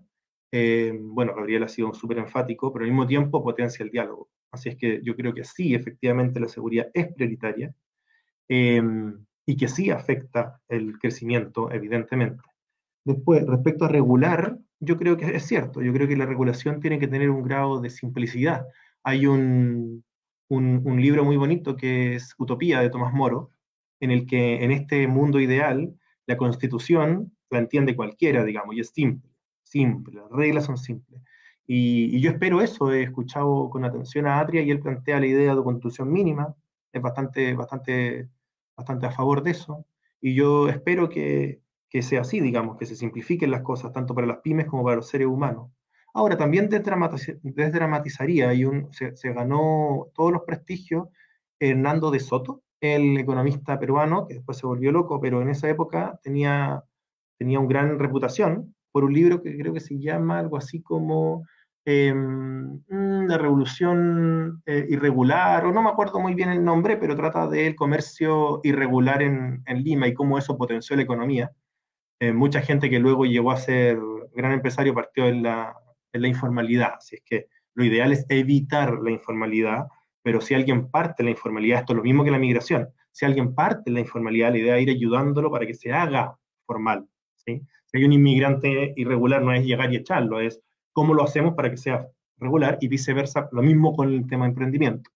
Que parta irregular tampoco es el fin del mundo, pero la idea es minimizarlo, Bueno, voy a comenzar con el tema de la empresa estatal. Yo creo que hay que salir del mito de que una empresa estatal por ser estatal va a ser mala y una empresa privada por ser privada va siempre a perjudicar a las personas. Yo creo que acá, y José Antonio Cáez lo debate lo dejó claro, si una empresa estatal funciona, se tiene que dejar el eh, dijo que no iba a, privatizar Codelco. Y ejemplo, empresas como Equinor, eh, que la ex Statoil de Noruega de petróleo, casi el 20% es privada. Eh, él dijo que se estaba generando eh, dinero en App y, TVN, eh, obviamente las tiene que dejar. Ahora tampoco no hay que caer en la mentalidad romántica de muchas veces una empresa estatal, vemos que está ahí como un auto viejo en tu casa, generándote gasto, generándote gasto, y tienes otras prioridades, y yo creo que es poco razonable no pensar en venderla. Eso se tiene que evaluar con cada empresa. Ahora, bien, la, evidencia internacional ha demostrado y esto es evidencia internacional, y lo han dicho bastante economistas, que los países que han privatizado más empresas, por lo general tienen mayor crecimiento. Y eso es un ejemplo clásico de China. O sea, China a medida de los 80 que, a 90 que fue privatizando empresas estatales, ha tenido mayor crecimiento y menos corrupción, porque las empresas privadas por lo general generan menos corrupción que las empresas estatales, porque las empresas estatales no quiero decir que sean corruptas porque son estatales, sino porque tienen mayores incentivos, mayores incentivos que si no se controlan podrían generar mayor corrupción. Ese es un punto. Comparto muy, eh, muy de cerca lo que dice Juan José de la regulación. Yo creo que una cosa es regular y otra es hacerla más fácil a las personas que son reguladas. Obviamente tú tienes que tener un estamento eh, regulatorio, pero no necesariamente porque estás regulando tienes que tener una persona afuera en la municipalidad o afuera en el Ministerio de Salud tres meses esperando un documento. Yo creo que eso... Eh, eso no debería ser. Y para hacer con, una honestidad intelectual, tanto el programa de José Antonio Cas como el de Gabriel Boris no apuntan a ese lado, por lo menos lo que, lo que pude leer también de, Gabriel. Y con el último punto, eh, perdóname, sé que no lo anoté, ¿me lo podrías repetir, Ignacio?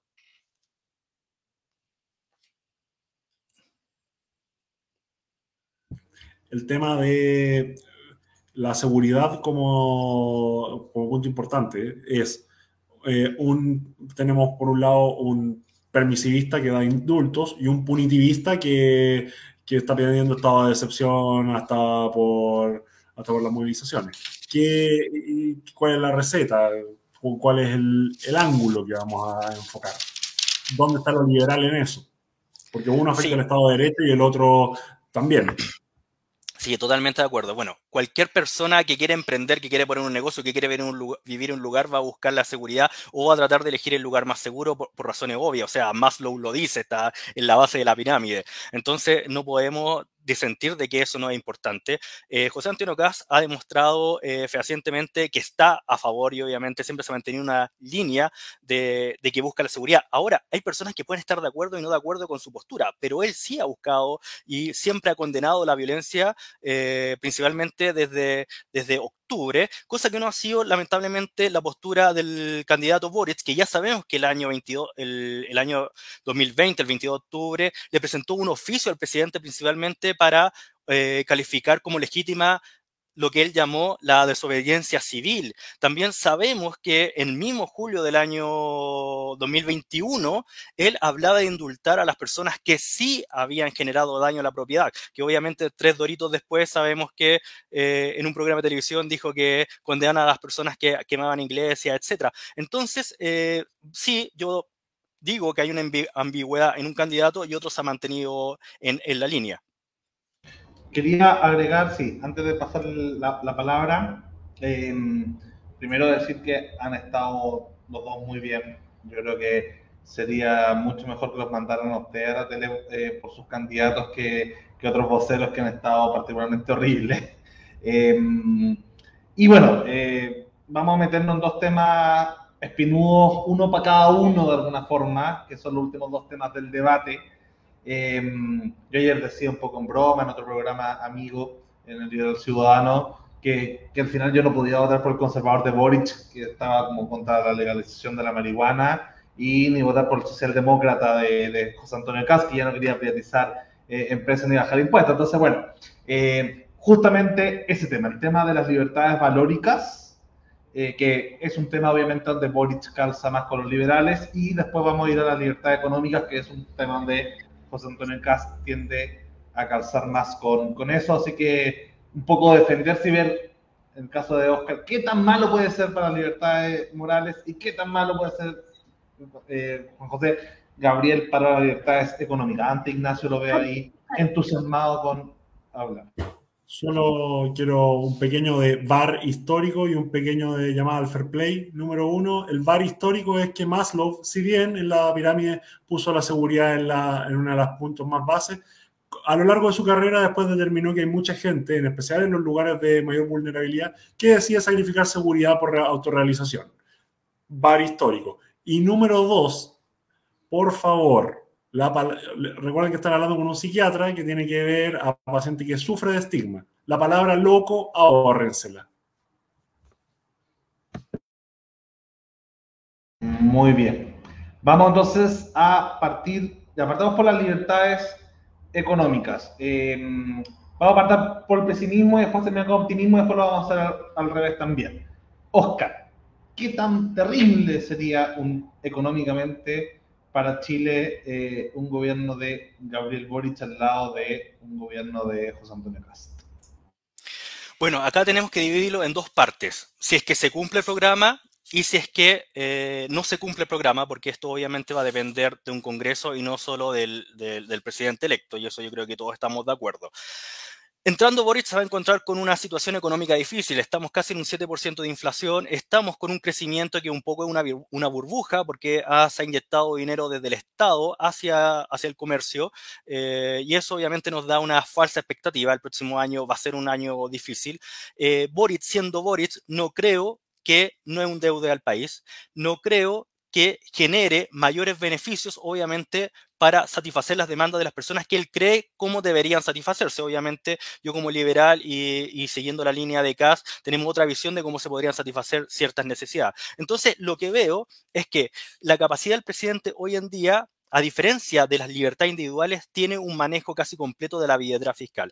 Entregarle la billetera a Boric va a generar, primero, un desincentivo en la inversión. Sabemos que si hay un desincentivo en la inversión, hay menos dinero. Si hay menos dinero, se paga menos impuestos, se generan menos empresas. Si hay menos empresas, se genera menos trabajo. Si hay menos trabajo, se estancan los sueldos. Y fuera, si hay menos empresas, también hay menos producción y aumenta, por ende, el precio de las cosas y hay mayor inflación. Si el presidente ve que hay mayor necesidad y comienza a seguir inyectando plata al sistema, lo que va a generar es aumentar la inflación. Y lo que vamos a tener, un aumento de la cesantía, un aumento de la inflación, un aumento de la desesperanza de las personas, porque las personas tienen mucha esperanza en lo que viene ahora. Y fuera de eso, una constitución que va a ir entrando al juego con las propias necesidades que se van a instalar ahí. Entonces, lo que veo, el panorama año 2022-2023 es malo, tanto por la por el pronóstico que le damos internacional a los inversionistas, tanto como la capacidad propia de invertir y tanto cómo se va a afectar en una parte la inflación, una parte el desempleo, sin considerar que si se aprueban las medidas de gobierno que quiere implementar Boric en la parte económica, que es subir impuestos, que se ha demostrado que es subir impuestos, principalmente en Chile, que ya las empresas pagan alto impuesto, que hay, hay una relación negativa o no creo que haya una, una relación eh, que refleje el pago de impuestos en Chile. Porque muchas veces el Frente Amplio dice hay que aumentar la carga impositiva porque así lo tienen los países europeos. Pero uno si analiza el esfuerzo fiscal y compara el esfuerzo fiscal de un chileno versus un noruego en relación a su, a su sueldo promedio, el chileno le cuesta más pagar impuestos que un noruego. Lo que apunta acá Boris es subir los impuestos a la renta porque obviamente subiéndole a los más ricos no te va a alcanzar para todo lo que quiere. Al subir los impuestos al combustible van encareciendo cada vez más la vida. Al, subirle eh, los impuestos a personas que tienen ya buenos sueldos, lo que va a hacer es la fuga de cerebros que pasó en Argentina, donde en Argentina cada vez los gerentes, los investigadores, personas que tienen buenos sueldos y se han preparado con magíster, doctorado, ven que sus sueldos cada vez más bajan por los impuestos y comienzan a migrar, migran a Uruguay, migran a México, a Chile. Hoy día vemos que hay muchos argentinos que cubren eh, eh, en el escalafón de empresas altos cargos, principalmente porque han migrado de sus países. Entonces también tienes ese fenómeno. Y fuera de eso, al ejemplo, al aumentar el sueldo mínimo a 500 mil pesos sin tener una razón lógica de oferta y demanda para que suban ellos, al disminuir eh, las horas laborales de 45 a 40, le está diciendo a las empresas en Chile que aumenten por lo general su costo de producción a un 12%. Y eso también es un costo que va al Estado, porque el Estado también tiene que pagar sueldo. Entonces, a la larga tú ves que tanto en el lado económico no es coherente y tampoco con lo que él llama esta estabilidad financiera, porque principalmente pensar que al bajar de 45 a 40 horas en la actualidad o en la forma que tenemos hoy en día en el panorama, contextual que tenemos hoy día sea viable, yo creo que un error. Fuera de eso, considera que dentro de todo su programa tiene, ejemplo, eh, esta, esta propuesta de buses cero costo, cero emisión. ¿Tú sabes cuánto cuesta un bus eléctrico? Cuesta aproximadamente 250 millones. Solo en Santiago son 6.000 buses. 6.000 buses por 250 millones aproximadamente son 1.800 millones de dólares. ¿Cuánto cuesta hacer de hospital en Chile? 1.000 millones de dólares. O sea, yo creo que solamente en ese punto, o sea, estáis saliendo de todo marco de gasto hoy en día que podríamos decir decir decente de presupuesto. Súmale a eso el costo del pasaje. O sea, y, para eso podemos leer casi 200 hojas del programa que van en esa dirección de, Boric. Así que principalmente en el lado económico lo veo malo, con malas señales y además con esta negativa que había explicado hace un momento de revisar tratados internacionales de comercio, obviamente porque estáis dando una mala señal al mundo. Juan José, qué tan bueno y factible podría ser, o tan no tan terrible para la libertad económica o la estabilidad económica, un gobierno de Gabriel Boric. Por favor, adelante. Em, yo creo que esto fue sin mala intención, pero a lo menos, a lo menos hay 15, por decirlo suave, inexactitudes. Entonces no sé si tengo tiempo para responder a las 15. Porque voy una por una.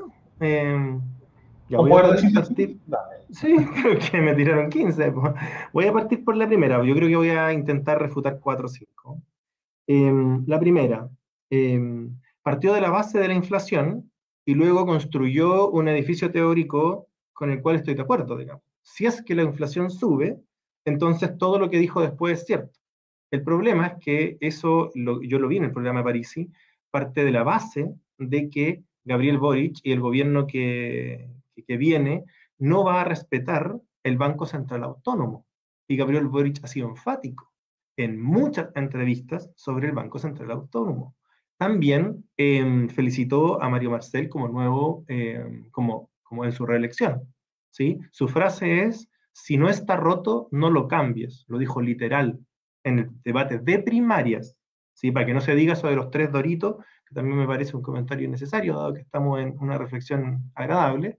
Em, entonces, eso, toda la teoría que viene después no corre. Entonces, la inflación va a estar igual de cuidada que en un gobierno silvestre de estos 30 años. Luego, em, esto de que los inversionistas están asustados, esto se hizo millonario Warren Buffett con estos sustos de, de los inversionistas. ¿sí? Decir que porque los inversionistas están asustados antes de una elección, eso implica que va a haber menos eh, inversión en la realidad, es falso. Es decir, para el sí y el no, para el gobierno, para la presidencia de Elwin, em, los mercados estaban vueltos locos, perdón, estaban em, intensamente molestos, gracias, y, nada, pues no pasó nada, y fue, hubo 7% de crecimiento con Elwin durante todo su periodo, digamos, y después también con Freire Stable. Así es que Warren Buffett básicamente invierte al revés de los estados de, de paranoia colectiva de, de los inversionistas. Después, la idea del transporte doble cero, que son muchos, transporte doble cero, esta es una idea de Juan Carlos Muñoz, se, se los recomiendo que lo busquen, es ingeniero transporte de la Universidad Católica y el programa dice explícitamente, para que no digan después que se moderó, Gabriel, dice explícitamente que parte con ciudades chicas de menos de 50.000 habitantes y explica cuánto va a costar. Y obviamente que no va a costar lo mismo que si hiciera en Santiago. ¿sí? Es un programa piloto y esto es súper importante porque también se va a ir viendo por ensayo y error cómo anduvo. ¿sí? Eso es importante porque después cuando lo haga en una ciudad, alguien va a decir, ah, es que lo que pasa es que tuvo que amarillar, pero si hubiese hecho su programa, hubiese sido un desastre. Porque eso es lo que están diciendo. Están diciendo, exageran el programa, ¿sí? Y dicen, si el programa se cumple, va a ser un desastre. Cuatro años después, cuando no sea un desastre, van a decir, no, lo que pasa es que no hizo lo que quería hacer. Mentira, si el programa está con toda esta acotación, ¿sí? Em, después, respecto al, a la fuga de talentos, eso también es bien revisable. No, no sé si la, hay que revisar, aquí yo no quiero mentir que tengo datos, pero revisemos los datos y, y, los, que están escuchando pueden hacerlo, si es que las fugas de cerebros son por sueldo o por estabilidad, porque si de Argentina se van a Uruguay, donde la diferencia salarial es chiquitita, donde el que gana más no gana mucho más que un argentino, de hecho gana menos que un chileno, entonces la fuga es por estabilidad y Argentina es un gobierno particularmente peronista, donde el populismo es la, lo más habitual, y yo no veo a Gabriel Boric en la lógica populista, no voy a decir que Casa es derechamente populista, pero pegan el palo. Así es que Perón, Menem, Macri, eh, los mismos Kirchner, tienen una, característica económica y política que la concertación y Gabriel Boric no tienen. Gabriel Boric eh, tiene como principal eh, adversario dentro de la izquierda tanto Karina Oliva como Pamela Giles, que son derechamente populista.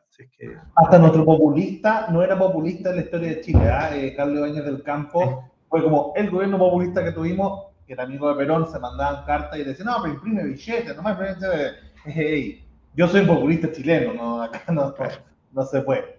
Em, así que, dado esa parte, vamos a pasar a la contrapregunta. Vamos a pasar. Ah, bueno, Oscar quiere hacer. Sí, igual el tema económico, hagamos una, una aversión un minuto y después un minuto de... El Banco Central solo se encarga principalmente de controlar la inflación, pero eso no significa que la pueda controlar. Ya hay evidencia en todo el mundo que una cosa es querer y otra es poder. Segundo, eh, hay una gran diferencia en los salarios de Argentina versus Uruguay, de Argentina versus Chile, y eso hay una evidencia, eh, uno lo puede investigar. Incluso grande, eh, la diferencia de gerentes de Argentina versus Chile, por un ejemplo, es de 12, o sea, un gerente en Chile gana 12 veces más que un gerente en Argentina. Y hay estudios de ello y, uno, evidencia empírica en las páginas, eh, en páginas y estudios. Otro punto es sobre el, modelo de transporte. Eh, una pregunta acá y, de reflexión. Hoy día tenemos un, sistema que se llama RED, que se está aplicando con un sistema de transporte en distintas ciudades, que ya vemos que están ingresando eh, bus eléctricos. La pregunta es, si se hace hoy día, si se hace mañana, si se hace cuatro años, diez años, eso igual va a implicar un gasto para el Estado. Y hoy en día lo que tenemos que proyectar fuera de todas las demandas es mayor crecimiento para poder enriquecer el país, como lo hizo Noruega, como lo han hecho todos los países que hoy día tienen un estado de bienestar, porque no es negar el estado de bienestar, el estado de bienestar es caro. Tenemos que generar la estructura donde las personas tengan sueldos altos para que puedan pagar impuestos altos, varias empresas para que den, obviamente, sueldo, y ahí ir aumentando los beneficios sociales para llegar a ese estado de bienestar. Pero comenzar desde el piso que tenemos ahora, con el costo de vida que tenemos ahora las personas y forzarla a un estado de bienestar, lamentablemente es decirle a una familia de clase media que venda la casa para sacar a su hijo a Disney World lamentablemente esa, esa es una, una, relación que puedo hacer, porque lamentablemente Chile hoy día no tiene el dinero para todo lo que se quiere hacer y tiene que hacerse paso a paso, con prioridad, con respeto tanto a la propiedad privada como al crecimiento. Juan José, tu minuto de réplica, o minuto y medio de réplica. Ya, voy a intentar ceñirme a un minuto. Eh, es que eh, estamos entre, entre liberales y yo entiendo que mm, podemos tener al menos una neutralidad respecto al debate histórico de si es que es bueno que el Estado eh, genere un poco de movimiento en la economía a través de directamente bonos, como lo decía Velasco. Esta es una idea de Keynes, digamos, tiene 100 años, no, no es el fin del mundo. Si es que de repente la economía se empieza a mover por gasto estatal, no, es, no pasa nada. Por lo menos dentro de la corriente liberal igualitaria. Esto podemos discutirlo, pero da para otro, otro, otro debate, digamos. No es evidente, quiero decir, como, como parecía dejar entrever. Eh, por último, el tema de, esto, esto me, a mí me importa mucho, eso de primero crecer y luego otras cosas. Hay cosas que van primero y cosas que van después, porque con, esa, con ese argumento China lleva 40 años de dictadura capitalista, eh, porque la idea era que primero salir del subdesarrollo, antes tuvo eh, dictadura de otra cosa, pero, pero por lo menos de la capitalista, y era un argumento que también se usaba para el sí y el no, y la verdad es que nunca llegan, porque las cosas se tienen que ir haciendo de la mano, porque ¿quién dijo que la felicidad se encuentra primero con, con, el, con el dinero y después con las libertades civiles. ¿Quién dijo que es más importante el dinero que eh, la felicidad en el trabajo? Lo mismo de las 40 horas.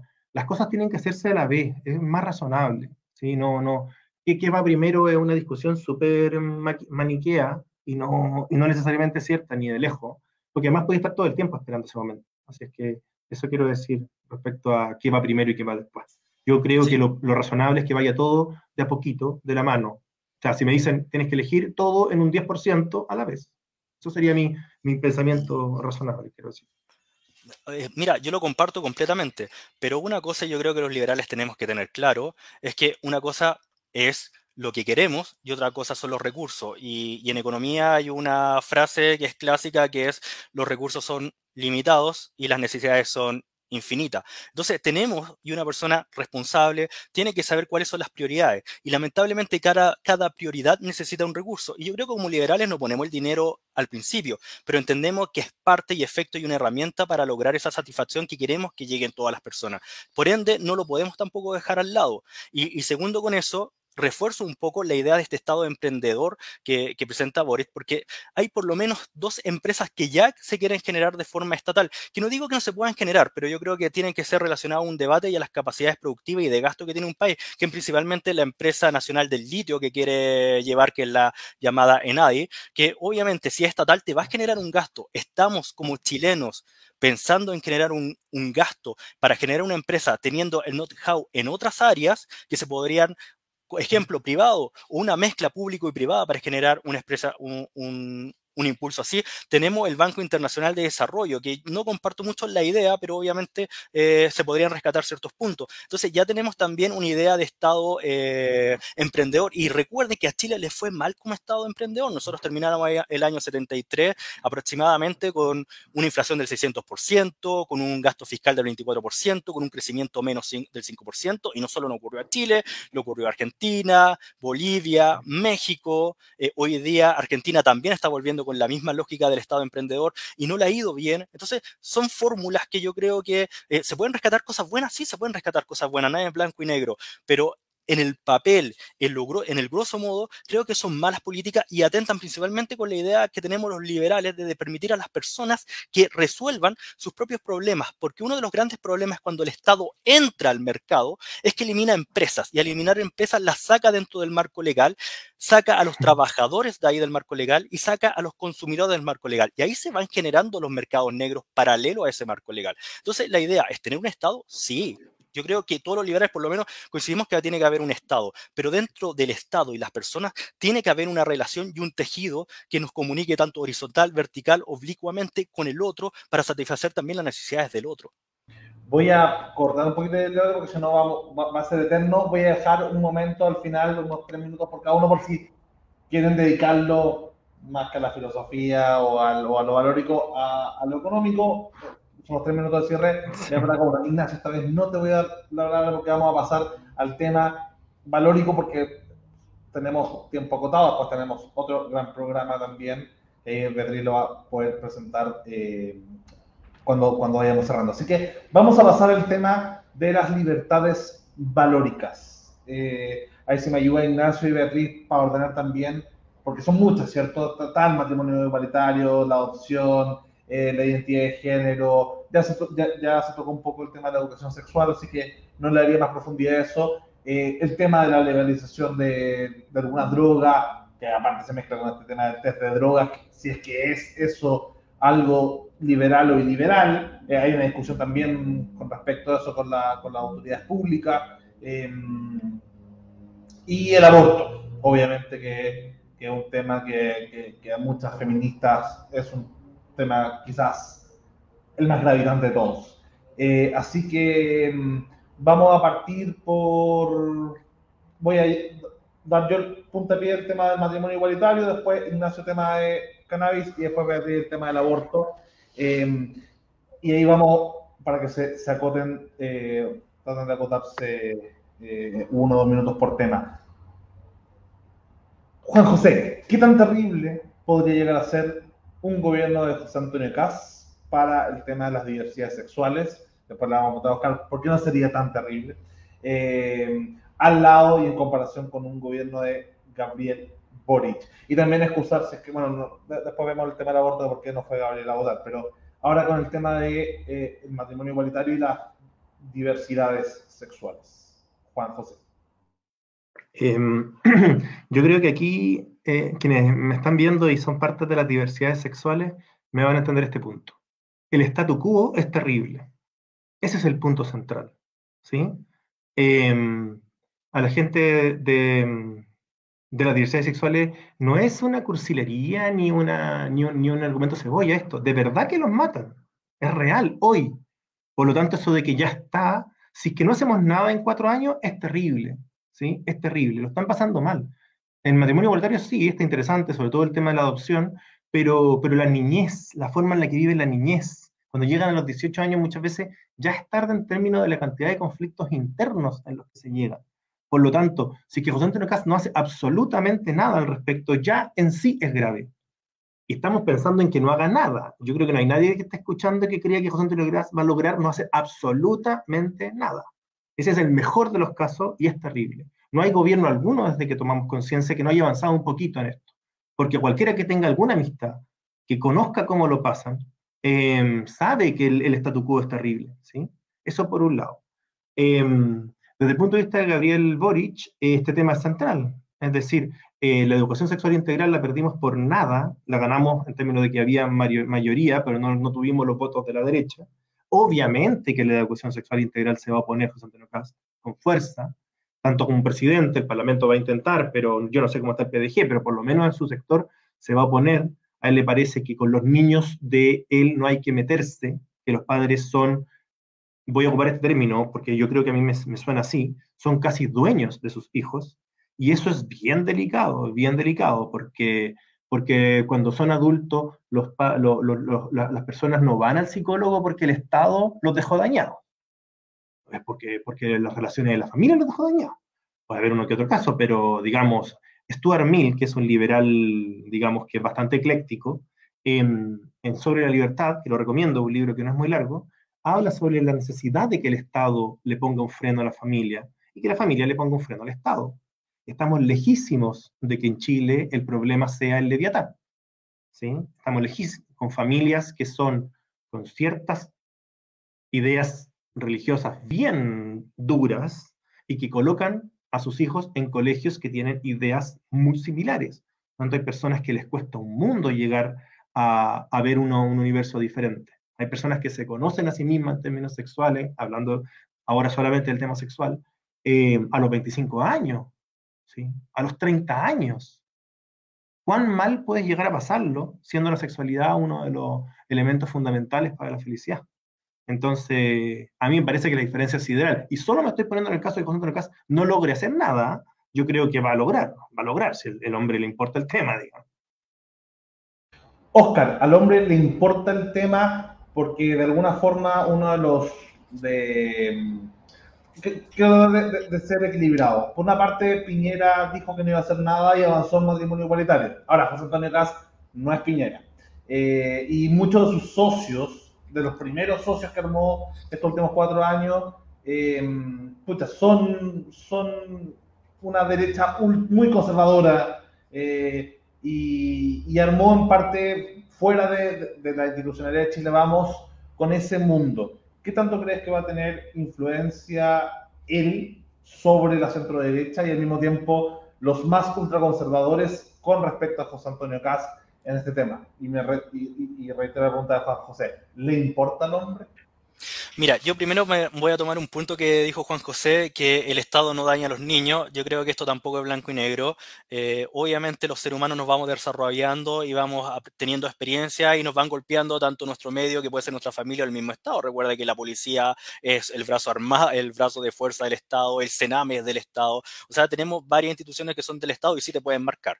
Así que eh, yo tanto la familia como el Estado, obviamente, eh, los pondría en que te podrían generar un trauma y visitar, a Ignacio, después de adulto. Eh, ese es un punto. Segundo, a ver, nosotros en la historia y en estos últimos 10 años hemos visto un avance en las eh, libertades individuales increíble. Y esto no solo se lo quiero añadir al presidente Piñera actual, sino un trabajo de Michelle Bachelet atrás, que obviamente es importante. Y en estos últimos gobiernos se ha, se ha visto la luz eh, la ley Samudio con Piñera, el, eh, el matrimonio igualitario ahora, hace poco, la causal de, mm, de tres causales de aborto, que yo creo que es un avance interesante. Pero un punto, José Antonio Cas, todos sabemos cómo piensa. El tipo nunca ha negado de que es contrario a ciertas cosas, pero ha dicho que un demócrata iba a respetar la democracia va a respetar lo que se diga en el Congreso. Entonces me voy a ir al Congreso. Y hoy día en el Congreso tenemos fuerzas que están representadas por conservadores en ese ámbito y que no solo están en la UDI, también están en la democracia cristiana. Recuerden que hace 10, 15 años atrás Michelle Bachelet también era contraria al matrimonio igualitario. Entonces no es solo algo que podríamos acercarlo directamente a la derecha, eso es algo más relacionado a experiencias de vida y creencias de cada persona. Así que la batalla va a ser en el Congreso. Lo que pueda o no pueda hacer un presidente va a ser una representación y una fuerza más, pero no necesariamente va a ser decidor en lo que resuelva el, Congreso. Yo creo que ahí va a estar la lucha y uno de los puntos importantes que yo creo que para que sigamos avanzando en cosas tan importantes como dijo eh, Juan José en educación sexual y en otras, va a ser en el Congreso con los representantes que nosotros elegimos porque a nosotros nos representan. Lamentablemente, si para nosotros los liberales no hay un avance es porque también hay gente que votó por conservadores que no quieren ese avance. Y es un trabajo que vamos a tener que dar más a largo plazo de concientizar a las personas de que lamentablemente hay otras vías o hay otras libertades que tenemos que respetar. Yo a José Antonio Cas lo veo una persona que obviamente va a integrar su, su posición, la posición que no todos conocemos, pero el Congreso va a tener que dimitir cerca o acerca de esas libertades. Y un punto importante a ello, yo creo que cuando se generan los espacios para debatir estas cosas tan importantes en la sociedad, primero tenemos que haber tenido resuelta otras cosas, como es el tema de bienestar económico y por lo menos asegurarnos el plato de comida para fin de mes. Si no nos aseguramos el plato de comida para fin de mes, lamentablemente nos vamos a estar pensando que nos podemos eh, con quién casar otra cosa, que obviamente no digo que uno está abajo de la otra, pero hay cosas que lamentablemente son así y lo hemos visto en las discusiones políticas. Ignacio, tu momento para, guiar un poco el, debate sobre el tema de droga y obviamente si quieren agregar algo y si a ustedes se les quedó algo en el tintero también lo pueden agregar en 10 segundos al inicio de su intervención. Sí, sorprendentemente fui interpelado yo. Me encantaría que me aclararan esa interpelación hacia mí. Y primero, y siendo que yo no estoy debatiendo por ninguno de los dos candidatos. Segundo, eh, quiero. No, no, como psiquiatra, como psiquiatra por el tema del saneamiento. Como, como, como, psiquiatra, después me toca ver. Ya, bueno, me, me, ha tocado ver las víctimas del Estado y las víctimas de las familias en mi consulta. Así que eh, puedo dar testimonio de eso. Vamos a hablar de, de cannabis, pero una consulta que la, la cargan muchos. Lo, lo quiero, me quiero colar más hacia salud mental independiente de el consumo de drogas, es un problema grave de, de, del país. Vamos a poner en paréntesis el, el, la legalización por un tema más interesante es qué propuestas de salud mental pueden eh, destacar de sus candidatos concretas. Y número dos de la pregunta eh, es, eh, ¿cómo van a abordar el concepto de consumo, no de narcotráfico, consumo problemático de sustancias. Uno, salud mental como globo y dos, específicamente la problemática de consumo en el país. Abro Voy. con... Voy. Eh, bueno, uno de los temas centrales del... Esto a veces se usa como con demagogia, pero esto es real, digamos. Uno de los temas centrales, y para los que siguen a Boric lo saben, uno de los temas centrales del programa de Gabriel Boric desde la primaria es la salud mental. Lo ha dicho en, en, todos los tonos y en todos los foros que ha ido. Él dice que tienen que invertirse los porcentajes de, de, de inversión en salud física, digamos, y salud mental. La tesis central es que la salud mental repercute en la salud física. Creo que, que hay una buena evidencia para plantear eso, que con problemas de salud mental repercute en, en, en otro ámbito, uno somatiza. Eh, por lo tanto, esa es, es, una visión estratégica del, del, programa desde el principio. Hay una diferencia con Howey que no estaba en el programa de Howey. Temas concretos, por ejemplo, la construcción de 15 centros de salud mental. Esta cuestión no es, no es que no exista, pero, pero enfocarse en eso.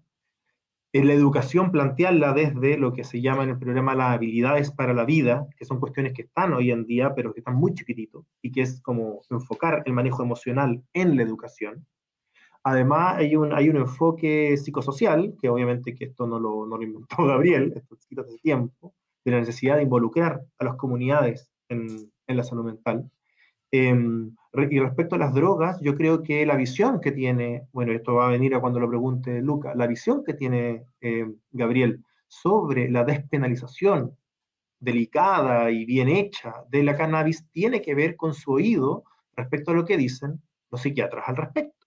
No es que los psiquiatras sean muy fan de esta cuestión de la droga libre, no, esta cuestión hay que hacerla con cierto, con cierto cuidado, con cierto cariño, con, con, con, con un no sé qué, o sea, este tema es delicado, pero, pero sí, pues definitivamente la idea es que eh, todo el, consumo recreativo entre mayores de edad eh, se pueda ir dando de manera natural, porque ya se da, que no haya mayor conflicto, que no, que no fumen los cabros las poblaciones cuestiones que no son, para eso se requiere una despenalización, pero en, más chico, en niños más chicos, en personas con depresión, no, no es tan recomendable. Así es que este tema requiere mucha, hay todo un énfasis en el deporte eh, recreativo, en el deporte barrial, digamos, el fútbol femenino, por ejemplo. Entonces, hay todo un énfasis que no es no a las drogas, como diría un conservador, sino que hace el consumo disfrutable de, la, de las drogas, ojalá blandas, y, y que son duras, que sean siempre con, con algún tipo de de, compañía eh, para que la persona no entre en un, un círculo vicioso. Así que este tema yo creo que Gabriel asume que no sabe tanto y escucha a los psiquiatras que tiene alrededor, que no son pocos, digamos. La mayoría de las comunidades académicas están con Gabriel a todo esto. Así que la comunidad psiquiátrica está bien eh, entusiasta con darnos ideas. Ya. Eh, mira, bueno, el plan de salud eh, de José Antonio Cas habla de la salud digna e integral y ahí obviamente cae la salud eh, mental y, otros, y otras necesidades de salud urgente a través de un sistema primario que alcance a la mayoría de las personas, a través de un modelo de eficiencia del Estado, ya que se ha visto que el Estado sigue invirtiendo en salud, pero por por, por el otro lado, no vemos que llegue o sea tan eficiente ese gasto. Entonces, la transparencia de ser un Estado más eficiente en inversión de salud y en que llega a las personas se demuestra en su, en su programa a través de este programa de salud integral. Sobre las drogas hay un punto que me, que me llamó la atención y que, bueno, Alejandro ahí lo podría aclarar porque en el último debate a mí no me quedó muy claro la posición al final de, de Boric sobre, sobre la droga, ¿ya?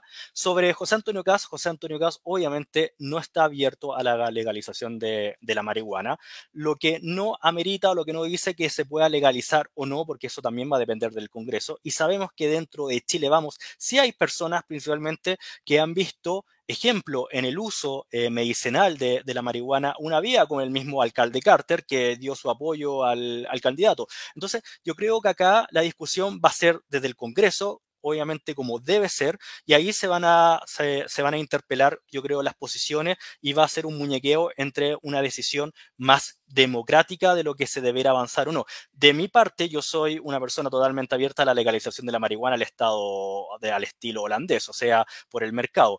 Pero eh, yo sé que eso como demócrata lo tiene que ver más el Congreso y que puede ser una política quizás desde la oposición llevada por el mismo Boric, si es que de nuevo vuelve a cambiar un poquito de, posición y se abre a esa idea inicial que yo compartía con él. Quiero profundizar en dos temas. Número uno, Juan José, ¿qué psiquiatras apoyaron? Porque yo estoy inscrito en, la, en el newsletter de la SONEPSIN, que es la Sociedad Nacional de Neurología, Psiquiatría y Neurocirugía, y nunca me ha llegado una carta diciendo que la SONEPSIN, que es la principal organizadora de congreso en psiquiatría en Chile, haya apoyado a Gabriel Boric. Me gustaría saber qué sociedades, qué comunidad psiquiátrica apoya a Gabriel Boric, porque por lo menos la SONEPSIN no ha enviado ningún comunicado oficial a ninguno de los psiquiatras que está inscrito en su newsletter. Y número dos, Oscar, eh, honestamente, cuando estamos hablando de salud integral y estamos hablando de que hubo un bus circulando con auspicio José Antonio Castro, humillando personas, eso vulnera más salud mental que muchas otras cosas en esta vida. Ah, porque les recuerdo, estamos hablando de salud mental y, sin, y, la comunidad trans se suicida hasta cinco veces que, más que la población cis. Así que, por favor, ¿de qué uno? ¿Cuál es la gran comunidad de psiquiatras que apoya a Boric? Y número dos, eh, de qué salud mental estamos hablando si hay un candidato presidencial que francamente discrimina a población y población, que se burló de una actriz y que sus diputados humillan a una diputada electa. Voy en noticia del mostrador que pueden postear después de ustedes. Más de 150 psiquiatras se manifiestan por el clima electoral y los discursos de odio. Y dice lo siguiente, Dice, convocamos a todos los electores a un consensuado examen de la alternativa en disputa y a optar por aquella que mejor represente sus anhelos de gobernabilidad, inclusión, tolerancia, diversidad y respeto. Señala la declaración firmada por más de 150 especialistas en psiquiatría del adulto y psiquiatría infanto-juvenil. Tienes razón con que probablemente no sea una con un nombre oficial, tienes razón, ¿sí? Pero yo no he visto algún grupo de siquiera 10 psiquiatras que hagan algo similar por cosas Así que eso, eso quería decir. A tu punto, Ignacio, yo no voy a avalar y no voy a defender algo que estoy totalmente en contra. Yo no voy a defender el bus de José Antonio Cas. Encuentro que eh, ni merece que lo, que lo defienda. Eh, sí, voy a interponer que José Antonio Cas se arrepintió, dijo que, que, no, hoy en día no está pensando así y respeta esa dignidad. Y yo creo que lo avalo y, respeto ese cambio de decisión. Fuera de eso, eh, un punto importante a aclarar y creo que los psiquiatras deberían estar fuera de su libertad de tener decisiones ideológicas y partidarias eh, propiamente tal por uno u otro candidato, deberían estar atendiendo. Y hoy en día tenemos un déficit de especialistas y una de las propuestas que está poniendo eh, José Antonio Cas para tener más especialistas es trabajar con el, el EUNECON, que lamentablemente toma a profesionales y le hacen preguntas principalmente del índole médico, pero no considera mucho las especialidades. Aquí hay una propuesta clara de capacitar a médicos extranjeros para que puedan rendir de mejor forma esta, esta prueba y poder ingresar al sistema público de salud y poder aumentar el número de especialistas, que ahí necesitamos especialistas, ahí necesitamos a los psiquiatras, a los anestesistas y no en una lista de, apoyo a un presidente que es una decisión personal que la puede tomar cada uno, sea veterinario, psiquiatra u, de otro punto antes de, la réplica eh, en esto, que vamos a dejar sus minutos para el final, quiero, quiero defender un poco la, la, postura de Oscar con respecto al tema del bus. Eh, porque, porque pienso, pienso, o sea, justo las últimas dos veces en Tolerancia Cero ha ido eh, Silvia Aguirre, una liberal, y Felipe Caso, un liberal, y pucha, son como cuando les preguntan estas cosas como, no estoy de acuerdo con mi candidato, así como con dolor, así como que, y siento ese dolor en Oscar, y, y, claro, eh, como, como, como entender que Oscar, por estar apoyando a Caso, no está apoyando todas estas cosas que son absolutamente antiliberales. Que lamentablemente un paquete, como decían. Sí, sí. Ahí sí, la palabra a Beatriz porque tenemos, nos queda poco tiempo y tenemos que hablar del tema aborto. Ignacio, de segundo.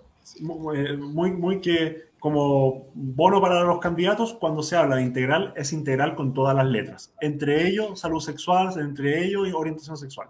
Entonces, porque si no, no digamos integral. Beatriz, tema de aborto. Estos son los momentos donde, donde Oscar tenés que ponerte ahí contra la, contra la, ¿cierto? Contra la, la cuerda. Beatriz, estás en mute, creo.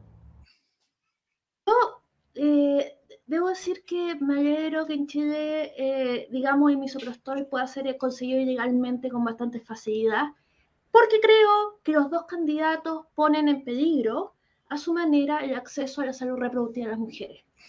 Cast dice en, el nuevo, en su nuevo programa que quiere aumentar la natalidad eso es meterse en los cuerpos de las mujeres. Cuando hablamos de población, son los úteros. Entonces, eh, ya tiene un, ya tiene un, digamos, un track record de tratar de hacer las cosas difíciles a la hora de, eh, precisamente por el tema de la píldora del día después.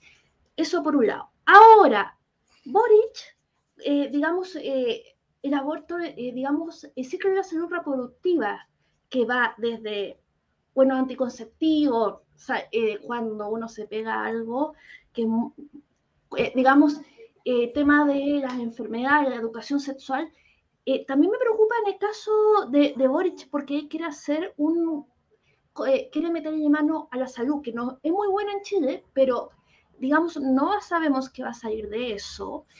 y resulta que podría poner en peligro la provisión, digamos, sobre todo a tiempo de ciertos servicios. Entonces yo me alegro que con los dos, porque ninguno de los dos me, digamos, la, eh, la independencia de las mujeres, el cuerpo de las mujeres es algo muy delicado y no se puede poner mm, la mano a ningún gobierno, por bonito que sea. Me alegro que exista la Women on Wheels, donde una puede buscar información para abortar de manera segura. Chiquillas que me están escuchando, pero digamos, yo no creo, precisamente porque uno pone inestabilidad y el otro directamente quiere hacer las cosas lo más difíciles posible para que uno pueda cuidarse y no tener hijos, eh, este es un tema y me alegro que exista el mercado negro. Sorry, que sea tan dura, pero además nos quedan como dos minutos y quería hacer mi, mi punto.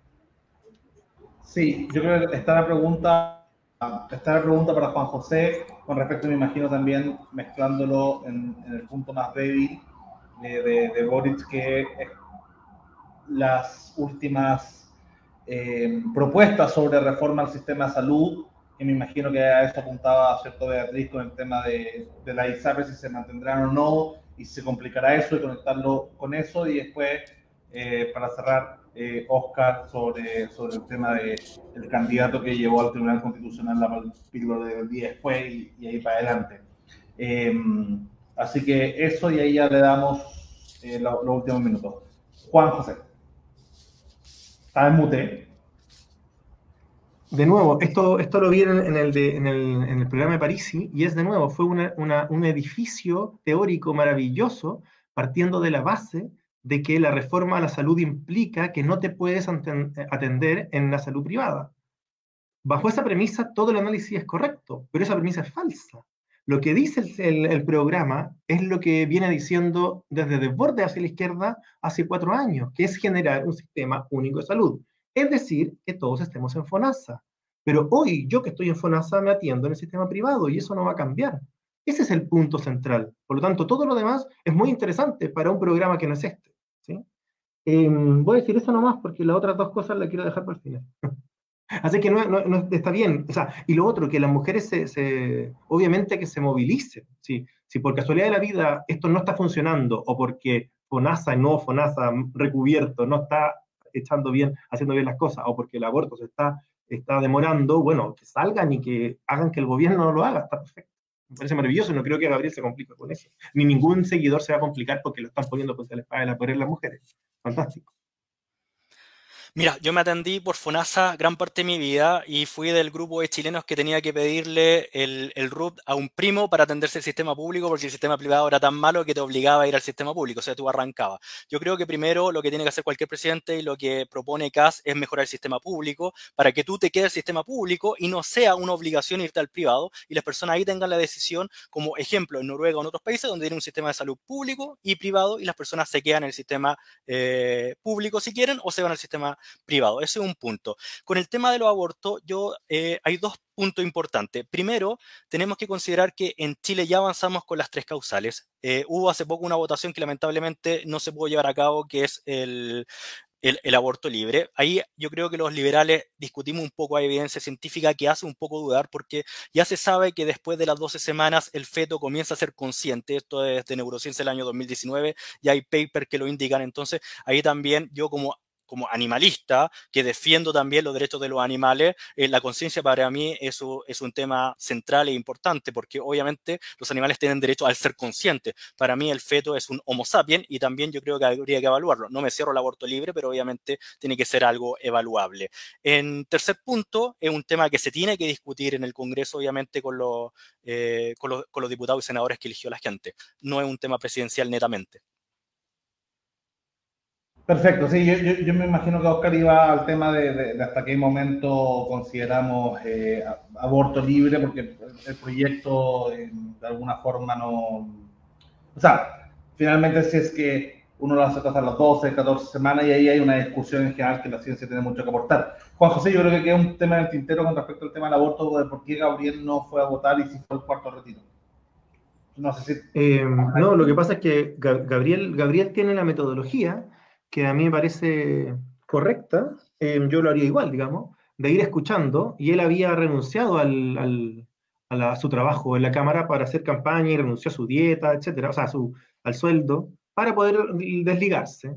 Y le dijeron, oye, mira, es que no estáis votando, no llegaste a votar al aborto, no llegaste a votar a esto, y estamos perdiendo las elecciones, o sea, estamos perdiendo las votaciones, así que para la próxima ven, y él dijo, ya, sí, igual es verdad, pues no puedo llegar y no ir a las votaciones clave. Y aprendió y fue la del 10%. Si hubiese sido primero la del 10% y luego la del aborto, hubiese llegado al aborto. Pero tú decís que ese aprendizaje fue justamente por la sí, porque le dijeron, sí le dijeron, le dijeron, oye, ¿sabes qué? Estamos, te, te, estamos, te estamos echando en, en, falta, digamos. ¿Sí? Eh, eso. Oye, ya, eh, para ir cerrando, por favor, tres minutos de cierre, parte Oscar, cierra Juan José y hay un minuto para también Ignacio Beatriz y yo para despedirnos de este, de este, de este programa e invitar también a, a, que vean los próximos y, y agradecerle a los, a, los, a los que están acá. Así que sus dos, tres minutos de cierre, don Oscar Astroza, representación de los liberales por casa. Bueno, hoy día tenemos una decisión difícil para todos los liberales. Eh, los invito a votar por CAS principalmente porque pragmáticamente eh, donde va a tener el ancho el presidente va a ser en la parte económica y hemos visto que lamentablemente Boric no ha sido claro tanto con la propiedad privada como con el desarrollo y el crecimiento del país, un ítem importantísimo para dar bienestar a nuestros ciudadanos. Y ahí eh, CAS coincide con nuestra idea. Y justamente donde no coincide con nuestras ideas, tenemos un Congreso y un Poder Judicial que puede hacer de barrera para bloquear cualquier cosa que a nosotros no nos guste. Así que pragmáticamente está ese punto. Y el segundo punto importante es que hoy día eh, los dos candidatos tienen virtudes. Las virtudes que le puedo ver a Boric es que es una persona que eh, aunque no venga del mundo del 90% del resto de los chilenos, se ha abierto a escuchar y se ha abierto a escuchar realmente. Quizá más de lo que uno quiera o menos de lo que uno quiera, pero el tipo sí ha escuchado, sí es una persona abierta al diálogo y lo demostró eh, cuando se firmó el contrato de la paz, a diferencia de sus socios como el Partido Comunista y Comunes. Muchas gracias, Oscar. Juan José, también ahí, no, sé si condicionar tus tu minutos, pero también hay como lo bueno y lo malo de, de y lo bueno y lo bueno de Boric. Eh, Sabes que esto es, es, una, es una pregunta trampa, ¿sí? Porque de alguna manera uno lo colocan en la posición de intentar ser un, un, espejo cuando a veces no es tan así. Es decir, para mí sería mucho más fácil si fuera, esto voy a ser honesto, si fuera Boric versus Sichel. Pero para mí José Antonio Cast está entre Jadwe y Eduardo Ortiz, quiero ser franco. Es decir, pocos políticos en Chile estuvieron en contra del acuerdo. Muy pocos, contados con los dedos de la mano. Entonces, yo voy a decir lo que encuentro bueno de Cast, pero para ser honesto, para mí está fuera del borde de lo que yo puedo conversar tranquilamente. Tanto así que Oscar enumeró un montón de cosas que él está tranquilo porque José Antonio Cast no va a poder hacer. Esto quiere decir que estamos en la posición de Trump, en el que sus votantes decían, no, ojalá que no haga todo lo que dice que, tiene, que, va a hacer. Y el resto le decía, entonces vota por el otro. No, es que yo soy de derecha, voto por Trump. Es decir, Cast dijo de que él se iba a oponer a la convención, pero respetaba si al final ganaba. Él va a hacer campaña por el rechazo, lo está diciendo, si no es que lo está diciendo, en el debate lo dijo. Él dijo de que él iba a, em, a, dar su opinión sobre el aborto, el aborto en tres causales todavía, ni que decir el, aborto libre hasta los tres meses, em, pero si que pierde, pierde. Eso está diciendo. Lo mismo con la mano dura respecto a las drogas. Él implanta una guerra contra las drogas. O sea, ni que decirte despenalización, una guerra contra la droga, como Felipe Calderón en México. Pero si al final no se da, no se da. O sea, él va a ser, para poner términos así, facho en la medida de lo posible. Pero nosotros, sus votantes están esperando que no haga lo que él dice que va a hacer. A mí no me pasa eso con Gabriel. Yo espero que pueda ir avanzando en las cosas que él, que él quiere hacer. No, no veo esas cosas terribles que el propio votante de Cast ve. Em, una cosa más, el... Tu, tu, tu, Ah, ay, se me fue. Pero, ah, eso de que las cosas económicas pasan por el gobierno y las cosas morales no, eso es falso. O sea, para cualquier persona que conozca a alguien que trabaja en el Ministerio de Educación, los márgenes que tiene el Ministerio de Educación para tirar la cosa para un lado o para el otro son, importantes. Y a la inversa, reformas económicas también. Es decir, el gobierno intentó bajar los impuestos, el de Piñera, revertirlo de Bachelet y no pudo. Es decir, de nuevo esta idea de que la economía está fuera de todo lo demás. La economía es un tema más. En una universidad es una facultad de 10. Tiene que ir a la mano de las otras 9, por decirte nuevo, son como 20, de las otras 9. Y no es verdad que sea más fácil la economía a nivel de gestión. Esta es una idea que hay que revisar los datos. Mi impresión es que no. Es tan difícil generar cambios económicos, tanto así que la, la derecha tuvo que hacerlo en dictadura, porque en democracia hubiese sido imposible, como es fácil hacer cambios culturales a nivel simplemente Em, de gobierno. Es cosa de pensar quién sería el, el, director de la INJUF en, en José Luis Paz y quién sería en el otro lado. Últimos 30 segundos de, de cierre del, discurso final. Háblale a tus electores. 10 segundos.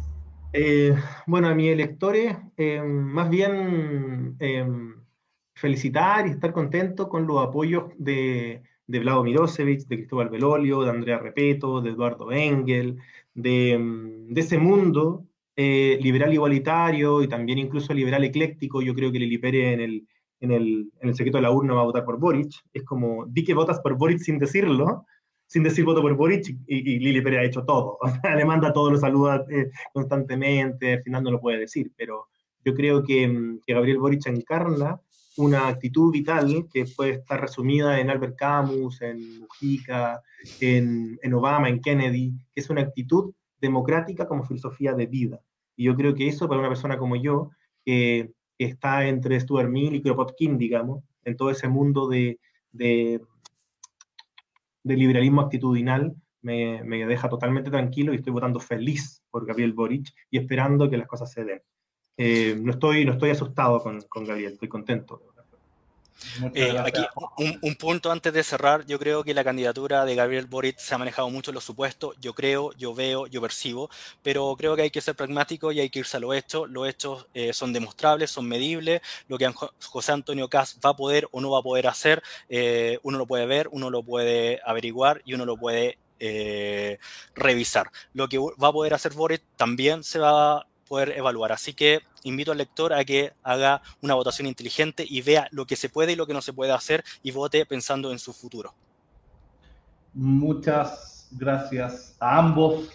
Eh, yo creo que son dos elecciones válidas. Eh, Yo creo que no, a mí no me, ha gustado la, la, posición que han tomado ciertos liberales más de derecha, más de izquierda, de decir, acá no, si, votas Cast no eres liberal, si Seguirre no es liberal porque votó Cast, o decirle, no sé, o, cuando un Axel Kaiser llama, no sé, al mundo de Vladimir Milosevic, ustedes no son liberales, no votan Boric, puedo estar de acuerdo con Juan José que no son exactamente un espejo, uno podrá tener más eh, duda y, sentimientos de para qué lado está más corrido quién, pero mi invitación es justamente a eso, de que voten en conciencia, voten poniendo, em, poniendo la a los liberales al menos siendo coherente y poner las libertades que ustedes sientan que son importantes eh, por delante. Y en Libres tenemos una, un dicho que son todas las libertades todo el rato. No sé si es para ese discurso de Ignacio, así como con,